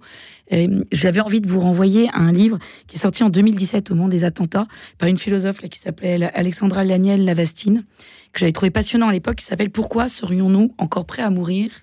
Et il y avait quelque chose de très intéressant, c'est qu'elle part de la, du constat de Murray, c'est euh, aux djihadistes en disant euh, méfiez-vous du courroux de l'homme en Bermuda. Nous sommes devenus des homo festivus qui ne pensons qu'à nos loisirs et nous avons perdu tout sens de la transcendance. Et face à nous, il y avait un, un- un terrorisme islamiste animé par une transcendance euh, qui permettait, qui lui permettait d'aller jusqu'à l'extrême de la violence. Et mais aujourd'hui, euh, je ne crois pas que nous puissions résumer notre pays à cette crise de fin de régime, de fin de civilisation dans laquelle nous sommes. Et peut-être que justement, euh, si nous, nous sommes encore prêts à mourir pour notre pays, ça veut dire qu'il y a quelque chose en nous qui nous anime. Nous avons encore, si vous avez parlé de votre foi, de, ce, de cette transcendance qui nous anime, et nous savons que la France ne, ne, se résume pas à ces 30 dernières années, mais bien à une histoire euh, qui est euh, pluriséculière, à, à, des, à, une littérature, à une, à une, langue, qui a été partagée par d'autres peuples qui sont venus, qui, de, de, des personnes issues d'autres peuples qui sont venus, qui s'y sont agrégés. Et je crois que c'est pour ça qu'il faudrait être encore prêt à se battre. Bien sûr que l'identité de la France est peut-être en train de se, se déliter. Euh, mmh. Oui, mais en fait, c'est un, une difficulté qu'on rencontre dans tous les pays occidentaux. Donc, aujourd'hui, est-ce que euh, nous n'avons plus d'espérance au point de se dire que la France se résume à cette crise dans laquelle nous sommes? Moi, je ne crois pas. Merci beaucoup. Bon, et puis que mes propos soient clairs, euh, cher monsieur. Euh, je suis moi prêt à me battre pour vous, pour vous défendre, et, et heureusement, je ne suis pas le seul. Amiral, Quelles que merci. soient vos pensées. J'aimerais euh, en dire autant, mais personne ne m'a jamais appris à, à, tenir une arme et je, je suis prêt à m'y former s'il le faut. Euh, Laurent, merci encore d'avoir témoigné ce soir du désarroi qui est peut-être celui de, de beaucoup d'auditeurs et j'entends dans, euh, dans vos paroles euh, ce besoin d'unité malgré les, les, divergences que l'on peut avoir dans, des choix. Euh, il y a euh, l'Europe, en effet, dont on sait à quel point la construction est, est, est contestée, y compris la manière dont elle a été euh, décidée. il y a cette expression euh, français de, souche. Je me souviens d'une conversation à Sciences Po où on m'accusait d'utiliser cette expression. Alors je l'ai transformée en novlangue en disant, bah, disons français sans ascendance migratoire connue. Et, cela a très bien fonctionné. Euh, merci d'avoir parlé de, ces, violences policières qui, effectivement, peuvent, euh, peuvent interpeller. Cher Laurent, permettez-moi de vous raconter tout simplement qu'aujourd'hui, je me suis promené dans Paris cet après-midi. J'ai la chance de travailler surtout le soir. Et je me suis promené avec une, lointaine cousine dont la famille a quitté la France il y a, il y a 150 ans, et qui vient en, France une fois tous les 10 ans. Et je l'ai emmené à Saint-Germain-des-Prés, puis, euh, puis à l'Arc de Triomphe. Pourquoi Saint-Germain-des-Prés? Parce que c'est une église emblématique qui vient d'être entièrement restaurée, y compris avec euh, les subventions de l'État. Alors que vous disiez que toutes les églises sont saccagées et que l'État ne fasse rien, je pense qu'il faut être prudent à ce sujet. Et puis ensuite, pourquoi l'Arc de Triomphe? Parce qu'elle a un ancêtre dont le nom est inscrit dessus, alors qu'elle-même, elle ne vit plus en France. Sa famille ne vit plus en France depuis 150 ans. Bien, tous les 10 ans, elle revient voir l'Arc de Triomphe et revoir si le nom de son ancêtre est toujours gravé dessus. Je crois que la France est un peu aussi cela. Elle s'en fiche des violences policières, elle s'en fiche de l'Europe, elle s'en fiche de euh, français de souche ou, pas de souche. Ce qu'elle veut euh, se connaître, même si elle ne parle elle-même plus un mot de français, c'est vérifier que l'histoire de son pays est toujours là et qu'on vérifier qu'on l'entretienne. Merci euh, à elle de me donner l'occasion de rendre ce soir ce témoignage. Et s'agissant euh, des églises ou d'autres sujets, je crois aussi, cher Laurent, que parfois certains veulent faire commerce de la division. Et puisque nous parlions en début d'émission de, de l'unité, euh, ne laissons pas ceux qui veulent faire ce commerce-là nous diviser, vérifions un peu ce qu'ils nous disent et sachons garder sur tous ces sujets un peu de, la hauteur de vue qu'être chrétien devrait nous inspirer. Merci à tous ceux qui continuent à nous appeler toujours au 01 56 56 44 00. Je continue à donner le numéro alors que vos appels sont déjà si nombreux qu'on pourrait tenir jusqu'à une heure trop avancée de la nuit. Nous vous demandons ce soir tout simplement si vous aimez votre pays, quel est votre pays, si vous l'aimez, quelle est d'après vous, quelle devrait être sa vocation, et qu'est-ce que l'attachement que vous avez à ce pays implique dans vos choix de vie, jusqu'où iriez-vous pour l'aimer, pour le défendre, par exemple. Merci pour vos appels, vos témoignages, vos méditations.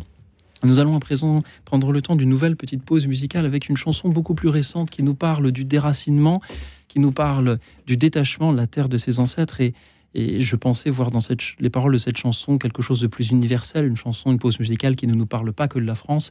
Mais votre témoignage, Laurent, me dit que peut-être euh, nous pourrions être amenés à la chanter aussi. Claudio Capeo chante Mon pays, on l'écoute. Écoute dans la nuit, une émission de Radio Notre-Dame et RCF.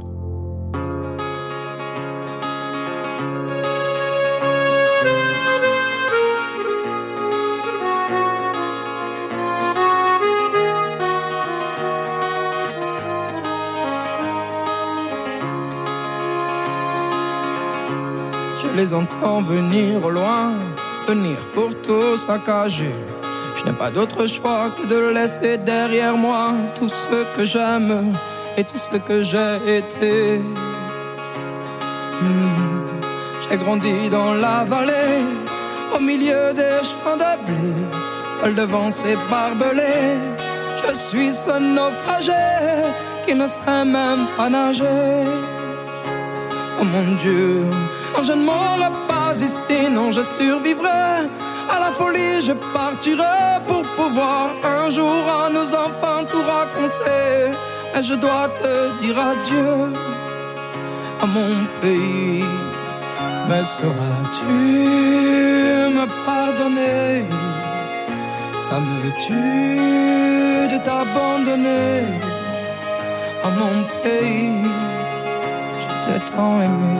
Souvenir des mariages, des fêtes de famille au village. Tout le monde était heureux jusqu'à ce que ces fous furieux viennent et se prennent pour Dieu. Comment pourrais-je oublier toutes les larmes versées? Je les revois toutes alignées en train de prier jusqu'avant de tomber. Oh mon Dieu, non je ne mourrai pas ici, non je survivrai à la folie, je partirai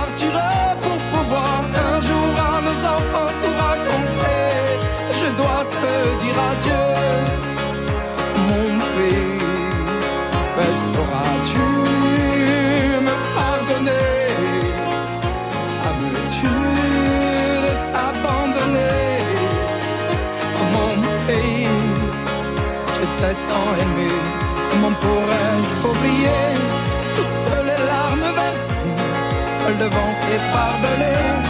Je suis ce naufragé qui ne sait même pas nager.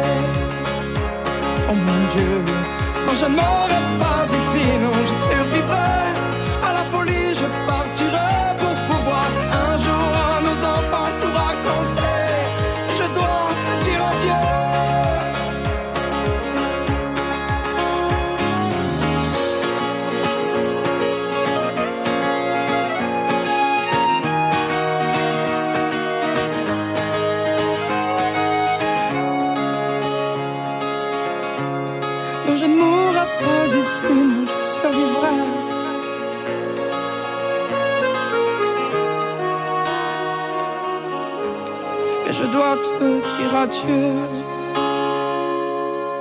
Claudio Capéo doit dire euh, adieu à son pays, mais moi je dis bonjour à tous les auditeurs qui nous appellent nombreux ce soir pour euh, nous parler de leur attachement à leur patrie. Merci à vous tous pour vos magnifiques appels. Nous allons dans quelques instants écouter Marie de Paris, mais auparavant, euh, Amiral, je crois que vous voulez nous dire quelques mots de la langue française qui nous rassemble, en particulier dans une radio où la langue est indispensable. Oui, le sujet s'impose probablement, mais au-delà euh, des imposés, je, pense très sincèrement, très profondément, en tout cas c'est plus que je le pense, je le ressens, que la langue française est l'une des grandes beautés, c'est pas la seule, mais l'une des grandes beautés de ce pays, de ce peuple, de cette nation.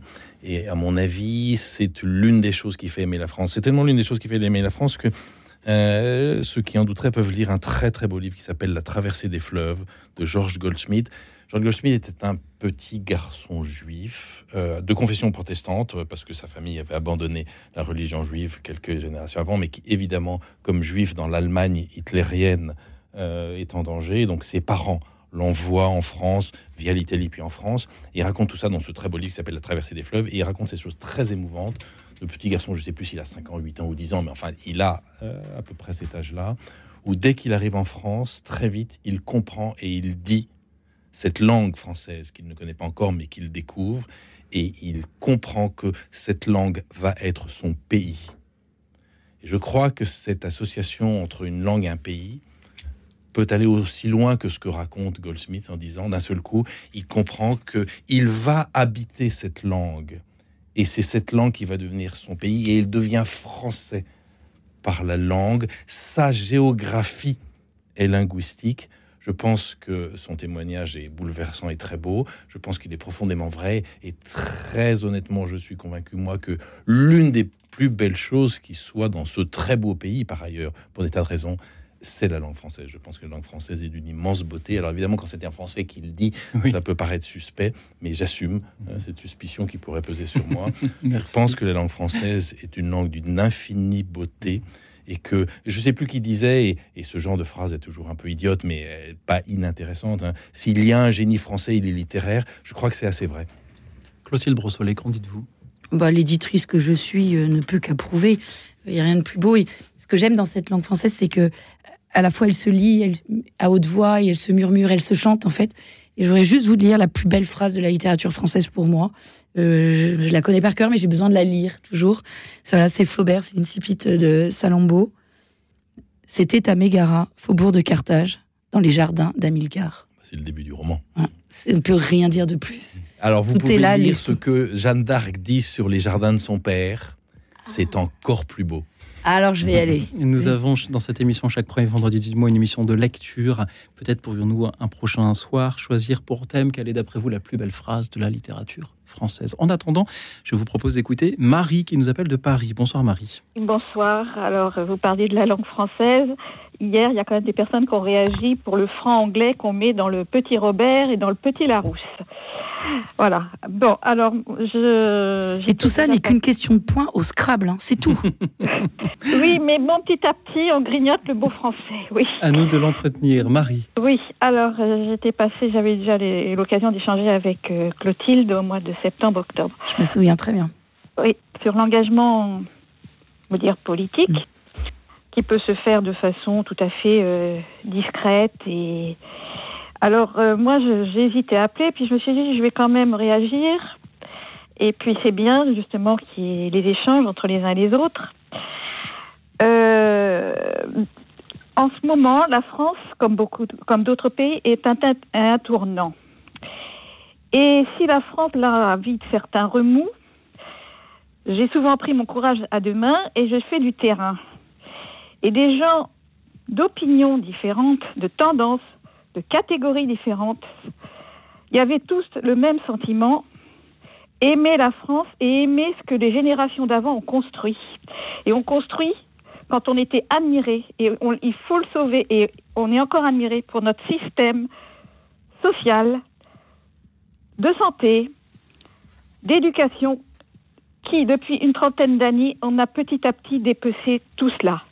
Et en ce moment, même des jeunes, des gens plus âgés, ne veulent pas voir la France dépecée, diluée dans ce- cette mondialisation folle qui est, à mon avis, en train de créer des réactions qui sont saines. Et la France avait un bon système éducatif, on nous l'a abîmé. On a même appris depuis, puisque nous sommes le 10 mai 80, depuis une quarantaine d'années dans l'éducation, quand on disait qu'on aimait la France, on détournait ça en nous, traitant de nationalistes. On- ce n'est pas ça, aimer la France. Voilà. Et y a les gens sentent qu'il y a des choses pour lesquelles il faut lutter. Et c'est une guerre intérieure qu'on est en train de faire actuellement. Et ça vient aussi de certains dirigeants. Voilà.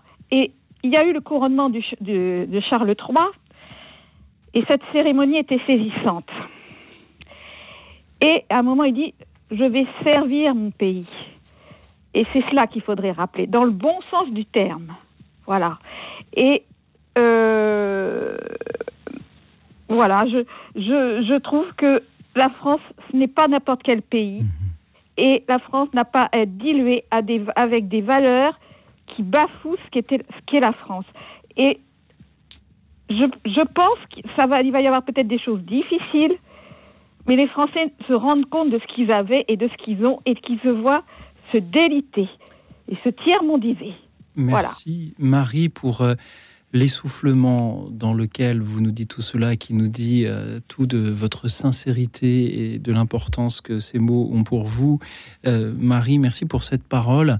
L'amour de, la patrie, il est intérieur. C'est ce mot d'intériorité que, que je, qui me marque dans tout ce que vous nous dites. Euh, merci pour ce que vous faites euh, à votre manière au service de, votre pays. Euh, Clotilde Brossolet, que vous inspirent les paroles de Marie? Une anecdote, mais qui est plus qu'une anecdote, qui est véritablement une rencontre. Au moment des Gilets jaunes, bah, les auditeurs le savent, j'ai été beaucoup à la rencontre des Gilets jaunes, essentiellement à Paris, parce que j'habite Paris, donc, en région parisienne, donc c'était plus facile. Mais j'ai une rencontre extraordinaire avec deux dames d'un certain âge. Euh, elles me faisaient rire parce que elles, manifestaient en étant en chaussures à talons. Alors je me disais quand même, avec les gaz lacrymaux qui partent de partout, je sais pas comment elles vont courir. Elles avaient un look assez rigolo, un peu décalé. Et puis, euh, je commence à discuter avec elles, je dis pourquoi vous manifestez?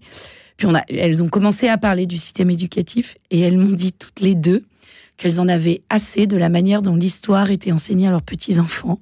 Et donc, elles avaient monté un, quelque chose de l'ordre de la résistance intérieure et elles reprenaient toutes les leçons d'histoire pour les refaire à leurs petits, pour leurs petits-enfants. Et toute cette histoire déconstruite que moi j'ai connue quand j'enseignais, où euh, justement on ne met plus en évidence qu'une qu'une histoire des minorités et pas de quelque chose qui nous permet de vivre ensemble, mais qui exalte justement la différence. Euh, et ben elle, elle, reprenait tout ça. Je dis, ben, on fait de l'histoire comme nous. Merci. Clotilde, merci encore. Euh, Marie, amiral Loïc Finas, que vous de cette auditrice qui est engagée en politique Elle a la pudeur de ne pas nous dire ce soir pour quelle partie. C'est vrai que ce n'est pas une émission politique. Merci. Est-ce qu'aimer son pays, c'est s'engager que ce soit dans son quartier, dans sa ville, dans une association ou dans un parti politique? Je crois que euh, aimer son pays, aimer une cause, aimer quelqu'un euh, nous pousse effectivement euh, et doit nous pousser à l'engagement lorsque l'on considère que nous sommes dans des temps de désarroi. Et donc la réponse, vous avez deux réponses face, non, vous avez trois réponses face aux problématiques du monde. La première réponse, euh, c'est euh, la fuite. Je ne suis pas sûr que ce soit une réponse. Alors, c'est une réponse qui fait que certains deviennent célèbres et des héros parce qu'on dit ils ont beaucoup bougé, ils ont fait ci, ils ont fait ça, mais ce sont des fuites. Je ne pense, pas que ce soit des réponses qui améliorent le monde. La deuxième réponse, et celle de trop de gens, mais heureusement pas tout le monde, c'est une destruction plus grande encore. Ça va déjà mal, et eh bien, œuvrons pour que ça aille plus mal encore. Et puis il y a la réponse euh, que malheureusement, euh, dont les médias ne parlent pas assez, qui est celle, heureusement, de beaucoup, beaucoup d'hommes et de femmes de bonne volonté, de femmes de bonne, euh, de bonne volonté qui, qui existent partout, dans toutes les strates de la société, dans tous les secteurs de la société, et qui se disent, eh bien, je vais agir pour que dans mon périmètre à moi, celui sur lequel j'ai une influence, les choses vont s'améliorer. Et c'est ce que c'est ma théorie des clairières. Je pense qu'il y a des clairières partout ce sont ces hommes et ces femmes de bonne volonté qui agissent pour que le monde non seulement n'aille pas plus mal, mais en fait, en fait, finalement aille mieux. Je ne suis pas sûr que la France de 2023 soit en plus mauvais état que la France de 1968, que la France de 1940, que la France de 1938, hein, ou que la France euh, de 1815. oui, donc je ne suis pas sûr. Alors, ça ne veut pas dire qu'il faut considérer qu'il ne se passe rien et qu'il n'y a rien à faire, mais justement, il faut se dire que euh, des moments difficiles, des moments difficiles, j'intervenais il n'y a, pas longtemps au Bernardin, où l'un des intervenants nous expliquait que pour les jeunes d'aujourd'hui, c'était la plus épouvantable des époques. Je suis pas sûr qu'un jeune juif européen en 1940 euh, était dans une époque plus riante pour lui que les Français d'aujourd'hui. Hein. donc, euh, sachons garder un peu de recul. Et pour bien répondre à votre question, mais redire ce que finalement j'ai déjà dit, euh, effectivement, considérons que la réponse à ces temps de désarroi, c'est l'engagement des femmes et des hommes de bonne volonté. Heureusement, il y en a partout, et ce sont ces clairs qui font que le monde tient, et même, je le crois, continue à s'améliorer. Il y en a partout, et pas qu'en France, il y en a aussi au Québec, puisque c'est de là que François-Xavier nous appelle à présent. Bonsoir François-Xavier. Bonsoir, Loïc, c'est Sylvain. Ah, pardon, Sylvain. Eh ben, écoutez, c'est très bien, Sylvain aussi. Je ne sais pas pourquoi j'avais envie de vous appeler François-Xavier ce soir. Merci, Sylvain, ah. d'être avec nous. OK. Merci beaucoup de me recevoir. bonsoir, bonsoir à tout le monde. Euh, j'ai écouté, écouté le début de votre émission. J'étais en voiture en train de euh, aller chercher mes enfants après l'école. Je dis, ah, le sujet m'interpelle. Il faut absolument que, euh, que je dis un peu ma, partager avec mes amis de Radio Notre-Dame. Et euh, il y a beaucoup d'informations très intéressantes qui, euh, qui a été dites depuis le début. Donc, c'est très intéressant le sujet ce soir. Euh, est-ce que, vous avez des questions un peu sur le ma Question, ma question, Sylvain, c'est, c'est, c'est la question que je pose à tous les auditeurs ce soir. Aimez-vous votre pays Et de quel pays voulez-vous nous parler ce soir? Voulez-vous nous parler du Québec ou de la France? Sylvain Ou du Canada Ou du Canada, oui, pardon. Oula, Ouais, qu'est-ce ou que je viens de dire ouais, Si vous êtes québécois, je Ben, é- écoutez, écoutez, euh, je, je suis un fidèle auditeur de Radio Notre-Dame depuis plusieurs années. Je suis particulièrement à Louis Auxil. Euh, il y a beaucoup de choses intéressantes et puis je vais vous partager mon point de vue de l'autre côté de l'Atlantique. Euh, je crois que ça a été dit ce soir comme opinion. Euh, je, je crois qu'il y a des bonnes personnes partout dans n'importe quel pays et euh, il, y a, il y a différents types de personnalités. Ceci étant dit, euh, mes ancêtres viennent de la France. Ils sont partis euh, à partir du 17e siècle. Ils ont voyagé ici pour plusieurs raisons que j'ignore. J'étais pas là présent à cette époque. Mais il y a une chose qui nous tient à cœur ici. Euh, il y a plusieurs images qui sont véhiculées. Et, c'est un peu marrant quand je parle avec des Français euh, là-dessus, comment ils nous perçoivent. Un peu avec le, le, le- le colon, le chasseur de fourrure et ces trucs comme ça. Ça, dépassé. c'est vrai. C'est vrai qu'on a... euh, on a énormément d'espace ici euh, au Québec, à la nature. Euh, moi, personnellement, je me définis comme un Canadien-Français euh, pour plusieurs raisons. Puis de dire que tous mes ancêtres sont euh, 100% français, c'est un peu ironique parce que le Canada est un pays multiculturel et on a appris à cohabiter avec les Amérindiens. Sans eux, les premiers colons français n'auraient pas survécu. Puis après, les Britanniques sont arrivés. Bon, il y a eu un peu de bisbille, un peu de, de bagarre, mais par après, au fil du temps, on a appris à s'adapter. Donc, il y a beaucoup d'immigrants qui viennent de plusieurs pays, qui sont venus s'installer au Canada, et, et ça, et ça continue encore aujourd'hui. Mais il y a Euh, quand même tout un mouvement au Québec de préservation de l'identité québécoise par opposition à l'identité, on va dire, plus euh, Tout à euh, canadienne, mais en fait c'est quand même très américaine qu'il y a derrière. Tout à fait, tout à fait. Puis, puis on est aux côtés des. Moi, moi, je suis simplement à 45 minutes de voiture de frontière américaine. hein. Donc, donc, on est juste. euh, on a l'influence. on- Et puis, les États-Unis, comme vous, vous le savez, et puis, puis l'amiral que j'écoutais euh, a fait des études aux États-Unis. Les États-Unis est un pays vaste. Donc, euh, les Américains de la côte est, côte ouest, n'est pas du tout pareil comme ceux euh, du sud et du nord, un truc comme ça. Donc, il y a une influence qui arrive. Le Québec, à travers de ça, ben, est une province où on tient farouchement à la langue française. C'est notre identité. Euh, et il faut remercier aussi ben, l'Église catholique, parce que sans elle, sans la présence en Nouvelle-France, eh ben, c'est eux qui ont aidé à construire justement les hôpitaux, euh, les structures sociaux, les universités.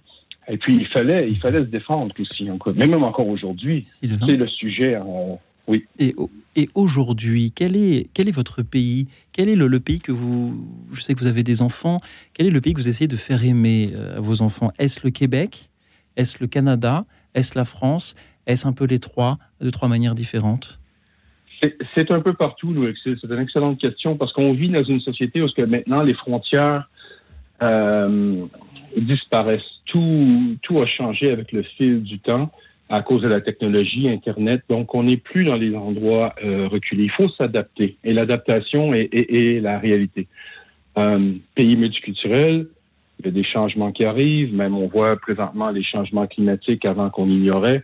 Euh, ce, qu'on- ce que j'aime moins de mon pays, c'est que euh, oui, ces changements climatiques-là apportent, comme présentement on a des inondations de rivières, euh, l'eau fait énormément de dégâts.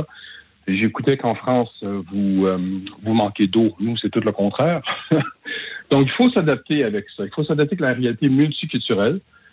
Les deux langues officielles au Canada sont l'anglais et le français, majoritairement anglais. Mais la deuxième langue la plus parlée au Canada est le mandarin. faut pas l'oublier. Si vous connaissez un peu le, ben, le pays géographiquement, tout ce qui est la Colombie-Britannique, euh, beaucoup, beaucoup d'immigrants chinois euh, se sont installés là. Beaucoup, beaucoup. Et dans les grands centres comme Toronto, Montréal, Vancouver, il y a beaucoup, beaucoup, beaucoup d'immigrants. Donc, présentement, nous sommes un pays de, de 35 millions. On a comme objectif en 2100 d'avoir, d'augmenter la population à 100 millions. Donc, il y a un couteau à deux tranchants. Oui, on, a, on va accueilir, mais ça prend aussi des infrastructures. Mais nous, en tant que francophones au Québec, on, on tient à notre langue. Beaucoup, beaucoup. On, on- on- on la- défend farouchement. Et, et c'est important pour nous de bien la parler, euh, de la défendre, de l'éduquer aussi, de la transmettre aux nouvelles générations. Sylvain, à travers euh, les complexités d'adaptation aux évolutions du monde, euh, quel attachement gardez-vous pour la France? Oh, beaucoup de choses. Le Québec regarde la France comme sa sœur aînée. Donc, il y a beaucoup de lois qui ont été établies ici. Le système, le système de notaire est un système du régime français de l'époque. Donc, on, le Québec fait exception euh, à part des autres provinces. Donc, tout ce qui est nos lois ici, notariées, euh, et euh, vient directement, je ne veux pas dire copier, mais vous êtes notre inspiration. Mhm.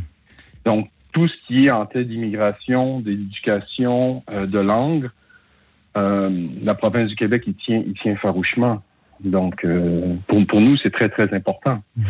Donc, c'est notre crainte. C'est la survie du français pour nous qui compte énormément. Donc, ces liens, ces rapports, cette relation que nous avons avec la France, elle est très importante. On y tient. Et, juste à titre d'exemple, c'est la même chose, par exemple, quand j'entends euh, des Acadiens, des francophones de la Louisiane. J'entends cette belle langue-là. C'est beau le français, c'est magnifique. C'est une langue qui est vivante. On y tient. Sylvain, merci pour euh, ces belles paroles qui, nous, aide à aimer la France et qui nous donne envie d'aimer davantage le Québec également.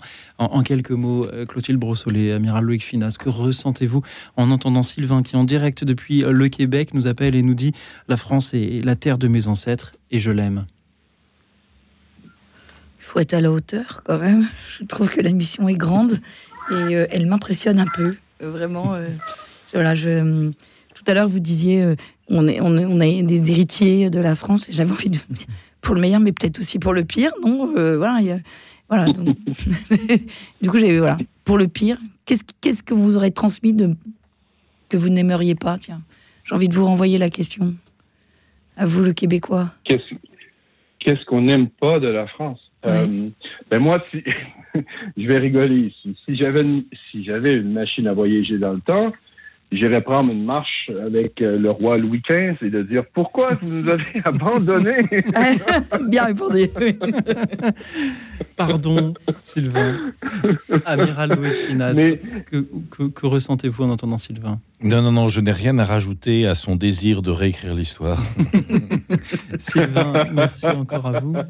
Merci. Et juste sur une note, vous savez, euh, les îles Saint-Pierre et Miquelon, euh, qui sont sur la côte euh, justement du Québec. Ils sont très très, ben, ils vous appartiennent, ils sont très français, mais on n'entend presque pas parler. On ne sait pas ce qu'ils font. Euh, c'est ça. Donc je ne sais pas si vous, vous, les connaissez, mais bref, merci beaucoup de me recevoir ce soir. Merci Toutes mes amitiés et mes salutations. Merci à vous Sylvain dans une émission sur l'attachement à la patrie. Je suis très heureux d'avoir entendu l'accent québécois. Un dernier commentaire. on n'oublie pas du tout Saint-Pierre et Miquelon. Ils sont la France. Hein, ils font partie de la France.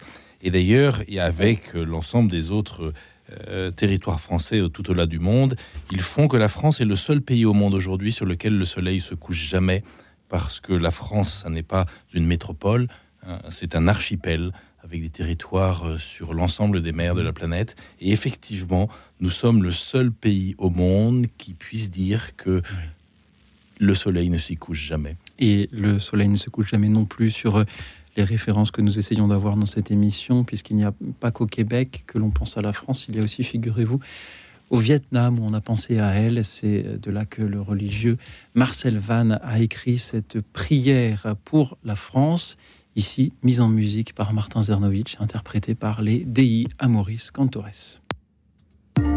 Écoute dans la nuit, une émission de Radio Notre-Dame et RCF et compassion de la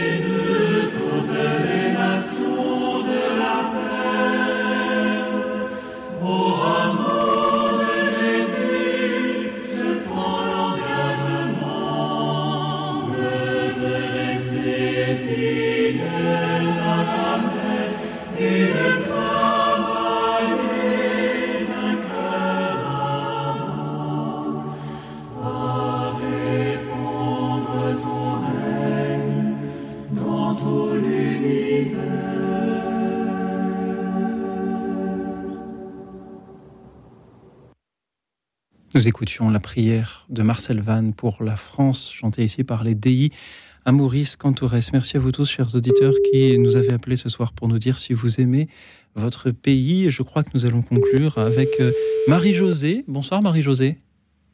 Non, alors nous n'avons pas encore Marie-Josée. Oui, Marie-Josée bien avec nous. Bonsoir, Marie-Josée. Vous êtes à l'antenne. Marie-Thérèse. Marie-Thérèse, pardon, bien écoutez, c'est aussi bien.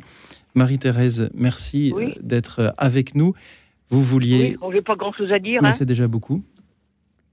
Allez-y. C'est monsieur au téléphone Eh bien, c'est Louis Auxil de Radio Notre-Dame Ah, ouais, RCF, très aimable, monsieur. en très, direct. très aimable.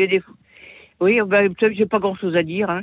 La guerre est finie, vive la liberté. Je voulais dire que j'ai, j'aurais des choses à raconter sur la guerre, des choses que j'ai vécues, parce que je veux simplement dire que ceux qui ont connu la guerre, c'est-à-dire les 35, euh, les années 35 à 46, par là, Mhm. dans 10 ans, il n'y aura plus personne. Alors les reportages qu'ils feront, ce seront des écrits, des écrits, mais les gens n'auront pas vécu ces choses-là. Alors je voudrais dire qu'il serait peut-être bien de laisser la place, non pas à moi, mais aux, aux historiens qui, au fur et à mesure, euh, quittent la De- d'avoir des écrits qui restent pas non pas des choses racontées ou des romans feuilletons, euh, des romans de gare, mais des choses qui ont vécu, qui ont été. Et moi, dans ma famille, comme dans beaucoup de familles, il y a eu aussi beaucoup de, de problèmes euh, d'argent, des problèmes d'argent à cause des, des tickets de rationnement, à cause de, de la- du froid, de la pauvreté, des gens qui rentraient des camps de concentration, etc., etc. Et puis euh, voilà, donc euh, bon, moi je veux pas parler de ma famille, parce que je veux pas qu'on en ait déjà parlé l'an dernier, je veux pas raconter. Je veux dire que trois de mes frères de mon père sont morts dans des suites des camps de concentration. Il y en a un qui est mort même au premier débarquement 40, et que bon, c'est tout, on n'en parle plus, tout le monde est mort de manière. Et je voulais simplement dire, pour finir, que j'ai assisté, euh, j'ai pas assisté, euh, au, au cercueil de Monsieur Végan, qui a été enterré, je crois, en sais plus, janvier, je crois janvier 65, il était enterré, il est passé par l'église Saint-Philippe du Roule, et quelques jours plus tard, je partais pour Londres, je travaillais au père, euh, janvier 65, on, on enterrait euh, Churchill, donc c'est des souvenirs qui restent, parce que on sait, ça rappelle les dates et tout, je je veux pas rentrer beaucoup. dans le... le- le- Ah bah vous faites à l'histoire, hein. Je vous remercie beaucoup, Marie-Thérèse, d'être avec nous pour euh, nous citer euh, ces noms, le souvenir de ces personnes célèbres, mais aussi de votre famille, de ces personnes plus anonymes. Et si nous avions ce soir choisi comme thème de notre émission celui de l'amour de la patrie, c'est parce que avant-hier, nous avons commémoré la fin de euh, la Seconde Guerre mondiale. Et je crois qu'il était important pour conclure cette émission d'avoir un, un hommage peut-être euh, rapide, peut-être euh, peut-être euh, voilà, spontané euh, à tous ceux qui justement se sont battus pour euh, leur pays, que ce soit durant la Seconde Guerre mondiale ou, en, d'autres périodes. Et j'ai envie de, de demander à, l'amiral Loïc Finas, qui est toujours à côté de moi, amiral, est-ce que c'est important justement de, rendre cet hommage-là, de saluer la mémoire de ceux qui se sont battus à une époque ou à une autre, d'une manière ou d'une autre, pour, pour tout ce que nous avons dit ce soir de, notre pays, pour la France, pour la liberté? Je crois que c'est important à plus d'un titre. C'est important d'abord parce que ils le méritent. Ils sont morts pour nous. Ils sont morts pour notre liberté. C'est également important parce que nous serions coupables d'imaginer que ces temps de folie sont définitivement derrière nous. Et ce qui se passe en Ukraine en ce moment nous a rappelé que c'était là, c'était tout près. Ça peut donc recommencer. Et l'une des meilleures façons euh, d'éviter que ça recommence, en tout cas essayer de rendre la probabilité d'occurrence de tels faits la plus faible possible, eh bien, c'est de se souvenir de ce qui s'est passé et de se souvenir du sacrifice de ceux qui se sont battus pour que nous soyons toujours libres, ce qui n'est pas gagné et ce qui est à défendre sans cesse. Clotilde Brossolet. Oui, c'est c'est l'ancienne historienne qui va parler. C'est pendant la, la Première Guerre mondiale, dans les tranchées. Euh, C'était une période où voilà, tous les hommes, euh, jeunes hommes, ont été mobilisés. Il n'y avait pas d'armée de métier à l'époque. Euh, dans cette période de vraiment de, de fracas de la guerre, c'est la première grande guerre moderne. Enfin, c'est pas tout à fait vrai, mais en tout cas de grande ampleur. dans les tranchées, les, hommes français se sont rencontrés.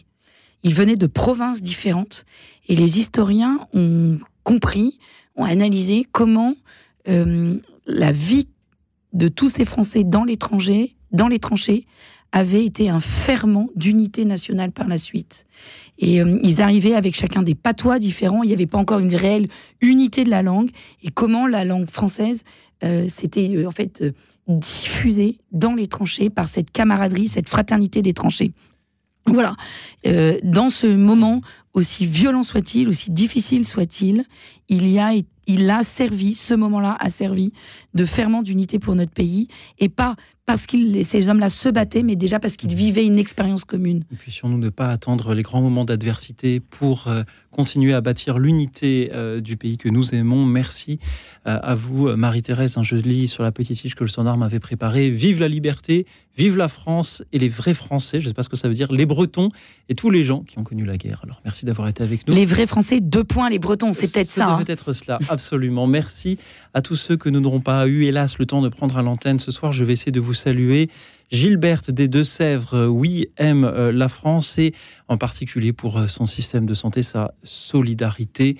Merci Gilberte, merci. Donc à Marie-Josée qui salue aussi tous ceux qui ont combattu pour la France.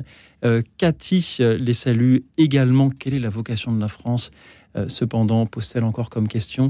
Je salue Catherine de Toulouse qui aime la France pour la beauté de ses paysages. Euh, mais c'est beau partout aussi, nous dit-il. Il n'y a pas qu'en France qu'il y a de beaux paysages. Euh, merci également euh, à Sylvain. La France serait meilleure si elle ne suivait pas le modèle américain. Mais c'est à chacun peut-être de... peut-être qu'on parlait tout à l'heure du dictionnaire et des anglicismes qui s'y immiscent. À nous peut-être de choisir de ne pas les employer. Je remercie Alexis. S'il aime son pays, il y est né, ses parents, ses grands-parents aussi. Euh, Alexis est psychomotricien à l'hôpital et s'occupe de personnes handicapées notamment.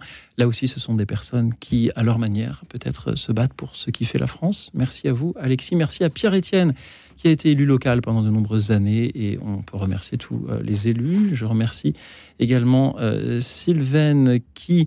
Euh, en effet, comme vous le disiez, Amiral, trouve désolant que les gens fassent autant de guerres intestines qui sabotent nos ressources et notre unité. Elle rappelle la devise de l'armée de l'air, unie pour faire face. Merci euh, à elle, euh, à vous Sylvaine, qui saluait une émission de haute volée et des témoignages très intéressants. Merci donc aux auditeurs. Merci également à une autre Marie-Thérèse qui nous vient de Guinée-Conakry. Oui, la France l'a accueillie depuis 2002. Elle estime qu'elle a aujourd'hui deux patries, la Guinée et la France. Jacques-Marie aime son pays, la France, et euh, aurait aimé entendre ce soir le chant des partisans. Peut-être pourrions-nous le diffuser à une autre occasion. Euh, nous l'avons déjà fait, d'ailleurs. Jean-Michel aime la France car on est libre de croire ou de ne pas croire en Dieu, d'écouter la radio ou de ne pas l'écouter, d'appeler, de ne pas appeler, etc. Merci Jean-Michel. Merci à Françoise qui n'est pas d'accord avec Laurent. Elle connaît euh, la France, mais elle est aussi déçue en, en ce moment euh, par peut-être ce qui peut se produire. Elle parle aussi de littérature. Elle aime Victor Hugo, Marcel Pagnol, l'abbé Pierre, Jean Moulin. C'est pas que la littérature et tous ces grands personnages qui ont fait ou qui continuent à faire la France. Marie-Yvonne aime son pays.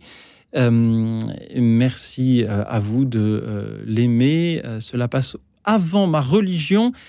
Elle regrette qu'on mette en avant beaucoup euh, l'islam, nous dit-elle. Ah, Voilà encore un sujet qui pourrait euh, déclencher beaucoup trop d'appels euh, au standard alors qu'il ne reste que deux minutes d'antenne. Je salue Laurence qui aime la France, mais qui a aussi des critiques à faire sur l'attitude des Français à l'étranger, notamment. France, qu'as-tu fait des promesses de ton baptême? demande-t-elle. Daniel ne veut pas la guerre, elle veut la paix. Elle aime la chanson de Boris Vian, Monsieur le Président, le déserteur. Je ne sais pas si l'amiral aimera autant cette chanson. Claudine euh, en parler de l'Iran, qui est aussi un beau pays, ce que nous en avions parlé aussi en début d'émission. Marie-Arlette, agricultrice retraitée, elle aime bien la France et serait prête à prendre les armes pour la défendre. Elle est un peu guerrière. Marie-Arlette. Je salue Monique depuis le Rhône, aime la France, née à Lyon et euh, française. Euh, merci à Mathieu également, hein, qui dit que la France est un pays de résistants. Et merci à Monica, qui est allemande et aime beaucoup la France. Alors merci pour son accueil. Merci à vous tous, chers auditeurs. Merci à nos invités. Il nous reste une petite minute d'antenne en quelques mots. Qu'avez-vous pensé des témoignages de nos auditeurs? Avez-vous passé une bonne soirée avec eux? Amiral Loïc Finaz. J'ai passé une très bonne soirée avec eux. J'espère que ça a été la même chose pour eux. Euh, ils sont globalement tous amoureux de la France, sans naïveté hein, pour beaucoup d'entre eux. Mais gardons cette image des clairières et soyons tous le plus possible là où la vie nous a placés. Une clairière pour notre entourage, que ce soit pour notre pays, pour l'Europe. Euh, œuvrons, œuvrons ensemble en hommes et femmes de bonne volonté. Merci Amiral, on vous retrouve dans vos ouvrages La houle s'en allait au levant et votre dernier roman La liberté du commandement euh, est un autre de vos livres, les deux aux éditions des Équateurs. Clotilde Brossolet, que vous ont inspiré les témoignages de nos auditeurs ce soir Une diversité de témoignages, une diversité d'auditeurs, euh, à l'image de la diversité des raisons pour aimer ce pays. Voilà. Et je crois que justement, ce pays mérite bien mieux que ce que nous vivons en ce moment. Et enfin, moi, je peux que renvoyer à l'engagement. Que l'on s'y Voilà. engage. Catholiques de tous les partis, engagez-vous par Clotilde Brossolet aux éditions MAM. Merci à tous les auditeurs qui se sont engagés par la beauté de leur témoignage qui continuent euh, à, à arriver. Merci à Philomène et Arlette qui étaient au standard pour prendre vos appels, à Alexis qui était en régie pour réaliser cette émission. Merci à tous ceux qui servent leur pays, que ce soit la France ou un autre, par euh, tous les moyens qui nous permettent d'aimer et de servir notre prochain. Et en attendant vos témoignages à venir demain, je vous souhaite, chers amis, une nuit tranquille et reposante, car demain sera un grand jour.